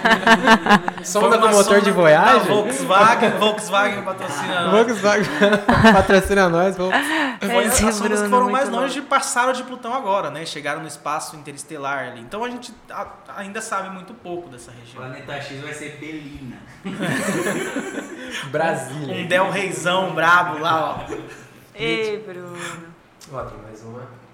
E o filme que a gente já comentou também. É, eu acho que ah, foi então tudo, é isso, então, foi hoje, tudo, né? cara. Não, mas foi muito legal o assunto. E a gente pode E o Rodney mais ama, vezes. né? Lembra aquele dia que a É, gente eu tô aqui só aqui, ficou... ó, pizza Ai, não doce, quero acabar, astro- não quero astronomia." acabar, não quero acabar. Não, a gente vai fazer, eu comprei um telescópio novo Ó, agora. muito legal, hein? Do Sandro Coletti, um, um baita fabricante de telescópios brasileiro que a gente tem que valorizar. Ó, O cara Sandro? é muito. Sandro Colette. Tem Aí, ele no galera. Facebook, Colette com dois T's. O cara é o top. Quem, às, vezes, às vezes o pessoal me pergunta, né? Onde eu compro um telescópio de qualidade? Esse cara é o melhor fabricante de telescópio. Ele que faz o tem. telescópio. Caramba. Ele faz um telescópio.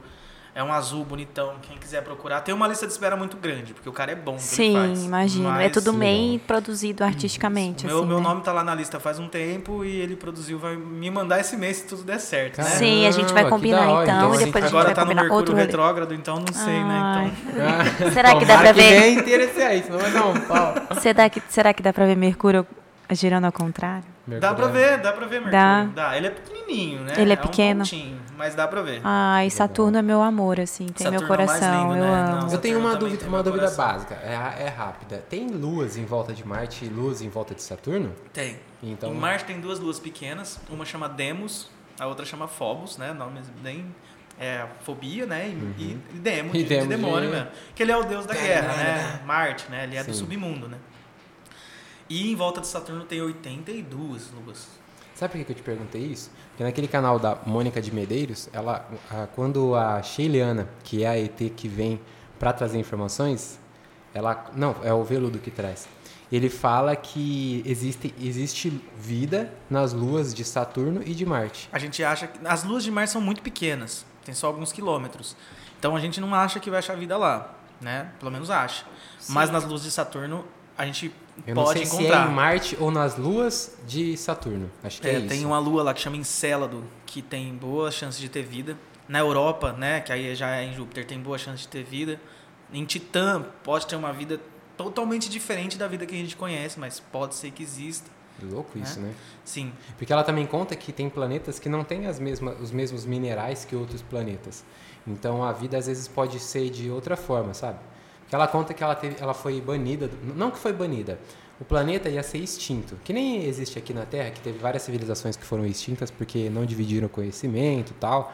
E aí meio que a ordem superior, que tipo é a ordem do. Vamos, vamos colocar como. Jogou pro essa paredão. Jogou pro paredão. É como se Deus quisesse levar todo mundo pro lado do bem. Quisesse explicar que tá- é todo mundo dono de uma mesma fonte, dono de um mesmo poder, dono de uma mesma sabedoria. Só que aí tem gente que vai contra essa oposição. Então ele fala, ah, então tá, vocês não querem acreditar em mim, então eu vou explodir vocês. Cara, é bom a gente tomar cuidado então, porque a gente vai pra esse paredão, hein? A gente já tá nesse paredão. É esse que, inclusive, conta que a, a pandemia, o Covid, foi uma das, uma das coisas que veio para nos unir como seres humanos. Lógico que teve a, toda a mortalidade, mas Ferrou, teve. né? É quente. Eu tô rindo aqui de outra coisa. É a questão da, da fraternidade entre os seres. Sabe? O lance de se doar, o lance de estar presente. Você vê uma pessoa. A empatia mesmo. De sabe? fazer o bem, né? De Foi a primeira ceifada, né, assim, vamos dizer assim. Então, né? eles contam que tem três ceifadores. O Covid foi um deles. Foi o primeiro. O segundo, tem. é Porque ele também não pode contar tudo. Tem Aí mais dois ceifadores? Tem. Então estamos ferrados. Tamo- Não, mas é. Mas é parece bem. que vai Porque ser na assim, área ó, do, são- do material. Isso, o segundo é relacionado, porque ele conta pouquinhas coisas. Isso porque eu devorei mesmo o canal deles. Estudei bastante coisa. E vocês vão ver lá que tem embasamento, é da hora. E ele conta que o segundo é, é relacionado à questão material. O Materialismo. Então provavelmente a gente vai ter que no segundo abrir mão disso também. Tem um ranking que a gente está subindo, que é o da fraternidade. Eles têm um gráfico lá. O, o astral tem esse gráfico para cuidar do que, que a gente está evoluindo. O que seria? O que eles querem que, que nós evo- evoluamos? Tá certo falar? Sim. Que a gente seja mais Sim. fraterno, que a gente seja mais amoroso, que a gente tenha esse cuidado. Então tem essa, esse, essa tabela da fraternidade. Antes do Covid, estávamos em 3%. Depois do Covid, fomos para 6%. Alguns almejam os 7%, mas ainda não chegamos. É 6 e pouquinho. Eles deixam bem claro isso pra gente. Então, parece que agora ah, são mais 30 anos pra gente tentar melhorar um pouquinho para depois vir esse segundo ceifador, sabe? De qualquer forma, temos que nos tornar seres humanos melhores. Então, Isso, inclusive de todos os lados, né? Ou da, da teoria espiritual, ou da teoria física, Sim. científica, né? O negócio é Pra o que é o tudo aconteça, tete né? a tete. Você tem que ser uma Sim. pessoa empática, uma pessoa Ô, fraterna. Lucas, a Estherzinha falou que você tá um gato. Ah, obrigado. Quem cuidou da minha maquiagem foi o Bruno. Quem cuidou da luz foi o Bruno. Foi o Bruno. Tudo E depois a daí estamos no rolê, brincadeira. Ô, Lucas, obrigada, viu? Obrigado vocês, gente, pelo Obrigada. Desculpa aí qualquer coisa, ficar trazendo essa parte espiritual e. Imagina, a né? gente tá aqui pra trocar Não. ideia. É, né? Que eu Não, é sei até- que... Essa parte espiritual é muito legal. É, Rodney, mas ele é do, da Mas ele é ciência, astrônomo, pô. você não entendeu? Da Mas ciência, a, a gente tá, o cara que tá escutando, ele quer escutar às vezes os dois Sobre lados. tudo. né? Isso é Então- interessante mesmo, realmente. Realmente. então é a sempre bom tem- trazer. a- a- Espero que vocês tenham gostado. Foi um papo muito da hora. O Lucas é um cara muito gente boa e a gente vai trazer ele mais vezes aqui. Quando vocês tiverem perguntas, eu vou colocar mais caixinhas de perguntas. Ah, e a, foi a Gabi, ótimo. a Gabi, Bombou como que ela a chama? Gabi Traude A falou. Gabriele foi a que fez a Muito pergunta da bom, viagem no chama mais o Lucas mesmo. Da hora, fechou. Isso aí, obrigado. Obrigada por todo mundo que estava aqui. Obrigada também à Pizza Roma, que Obrigado, mandou uma galera. pizza maravilhosa. Eu já comi essa de bacon e a doce deve estar incrível. Nossa, do- você até me, não deixou eu comer mais Porque a ele tá doce, que comendo vai tudo, acabar. né? Obrigada, G5 Podcast, Obrigado, Rodney. Bruno Rocha. Obrigado, Eremita Fontenelle. Obrigada também, Obrigado, agradeço. Lucas. Foi um Obrigado prazer. você, gente. E a gente vai Obrigado. fazer mais vezes esse rolê aqui. É isso aí, eu topo. Beijo pra vocês. Até mais, galera. Até mais, então. Valeu. Domingo Obrigada, pessoal, pela parceria. A Roma falou. Vocês podem fazer seus pedidos, hein, pelo aplicativo. Que tá lá na bio deles, hein? Não esqueça. Ô, Marília, só pra finalizar, é 6% de tudo, tá? A Marília Isso, perguntou. do 6% planeta todo. de tudo. É o planeta Terra. De tudo é o- que existe. Aquela unidade Parece falou, pouco, Lucas. assim, relacionado ao todo, mas é um percentual que já é E positivo. estamos progredindo. É, assim a é gente importante. espera, né? E assistam aí também. Depois o Rodney deixa no link da descrição, que vai estar no arroba dele, Rodney Tatu. Lá no e a gente vai Insta. subir pro Spotify também esse bate-papo. E Também. vai estar tudo aí nas redes, nos streams. É isso aí. Obrigado. Beijo! Beijo, galera. Tchau. Valeu! Uhul. Caramba, foi bom, hein? Nossa, O que você achou? Falamos pra caramba, hein? Por isso que ele queria terminar, é 11h15. Caraca, velho. A gente falou pra cacete, mano. tipo assim, aí a galera Mano, que hora que nós começou, né, começou? Nove. Caio? 9 h 15 9 h 20 vai. 9 h 17 Falamos duas horas, velho. Duas horas. Você vê como que o assunto, quando o assunto é da hora, você vai desenrolando. Nossa. Não, e a galera ficou, tipo, teve umas 16 Ó, vou pessoas. pegar uma ah, dessa agora aqui você agora, quer sair comendo. Até agora tá perguntando se tem a lua em volta da, da- do, do, do vídeo da Sheliana. vejo deixei. Eu tava querendo Então, que o Lucas assistisse. Cadê? Então, Lucas, muito obrigado. Porque A Gabriela, Lucas- a Gabriela ouviu tudo, velho. Teve uma hora que você fez Foi assim, ó. Ah, eu- Ó, obrigado, viu, viu? Falamos pra caramba, deu duas horas de podcast. Você Pergunta se ela Da hora. gostou. Ela falou que am- amou, muito. foi demais. O que, que eu achei? Eu concordei um pouco com a Eri. Como que ele era um cara da, Da física, da né? física tal, eu achei que você não podia ter puxado tanto pra esse assunto, ou se tivesse puxado, explicado um pouco mais. É. Porque quem não É. entende, quem não conhece você, Não vai fala, o que que saber." esse cara tá falando? O que, que você quer? Do Mas, nada, mano, ele tá não é falando. astronomia. Mas vai ter a galera Mas que vai que gostar do que eu tô também. falando e vai ter a galera que quer ouvir o que ele tá falando também. É, isso é Tá ligado? verdade. É, é. Não, mas quem te conhece mesmo, que sabe, Já que sabe já sabe, beleza, beleza. vai embora. Agora, se a gente for cair num público novo, o que você tá falando, a pessoa mesmo vai falar, nossa, mas o que esse cara tá falando? Tipo assim, quando eu e você aqui, porque nós nós já conversou disso várias vezes, eu A acredito. gente até entende. A gente, eu entendo. Eu fico explicando como se a pessoa já soubesse daquilo. Já soubesse, né? Não, mas é que o. Rods, ele é Mas muito louco, Então você gente. tinha, você tinha que. Ele é você artista ó, louco, gente, é artista é, Eu louco. sou mais espiritual tal. E aí eu sigo alguns lugares e lá acontece. Aí você tinha que explicar todo Ah, mas acho que- acho que dá pra entender, né? Mas Mesmo que é Não, dá, Eu acho que não dá, não. Algumas partes Ah, eu acho que não dá, não. Do Mas nada ele tava eu fui falando falando do- e fui fazendo assim, ah, foda-se, a pessoa vai entender, eu tenho Do certeza. nada ele tá falando um termômetro de ternura. Como, como que você vai saber, velho? É, não, essa parte da ternura eu também não entendi, não. É novo, é novo. Então, aí ficou meio perdido, mas. Não, mas eu entendi.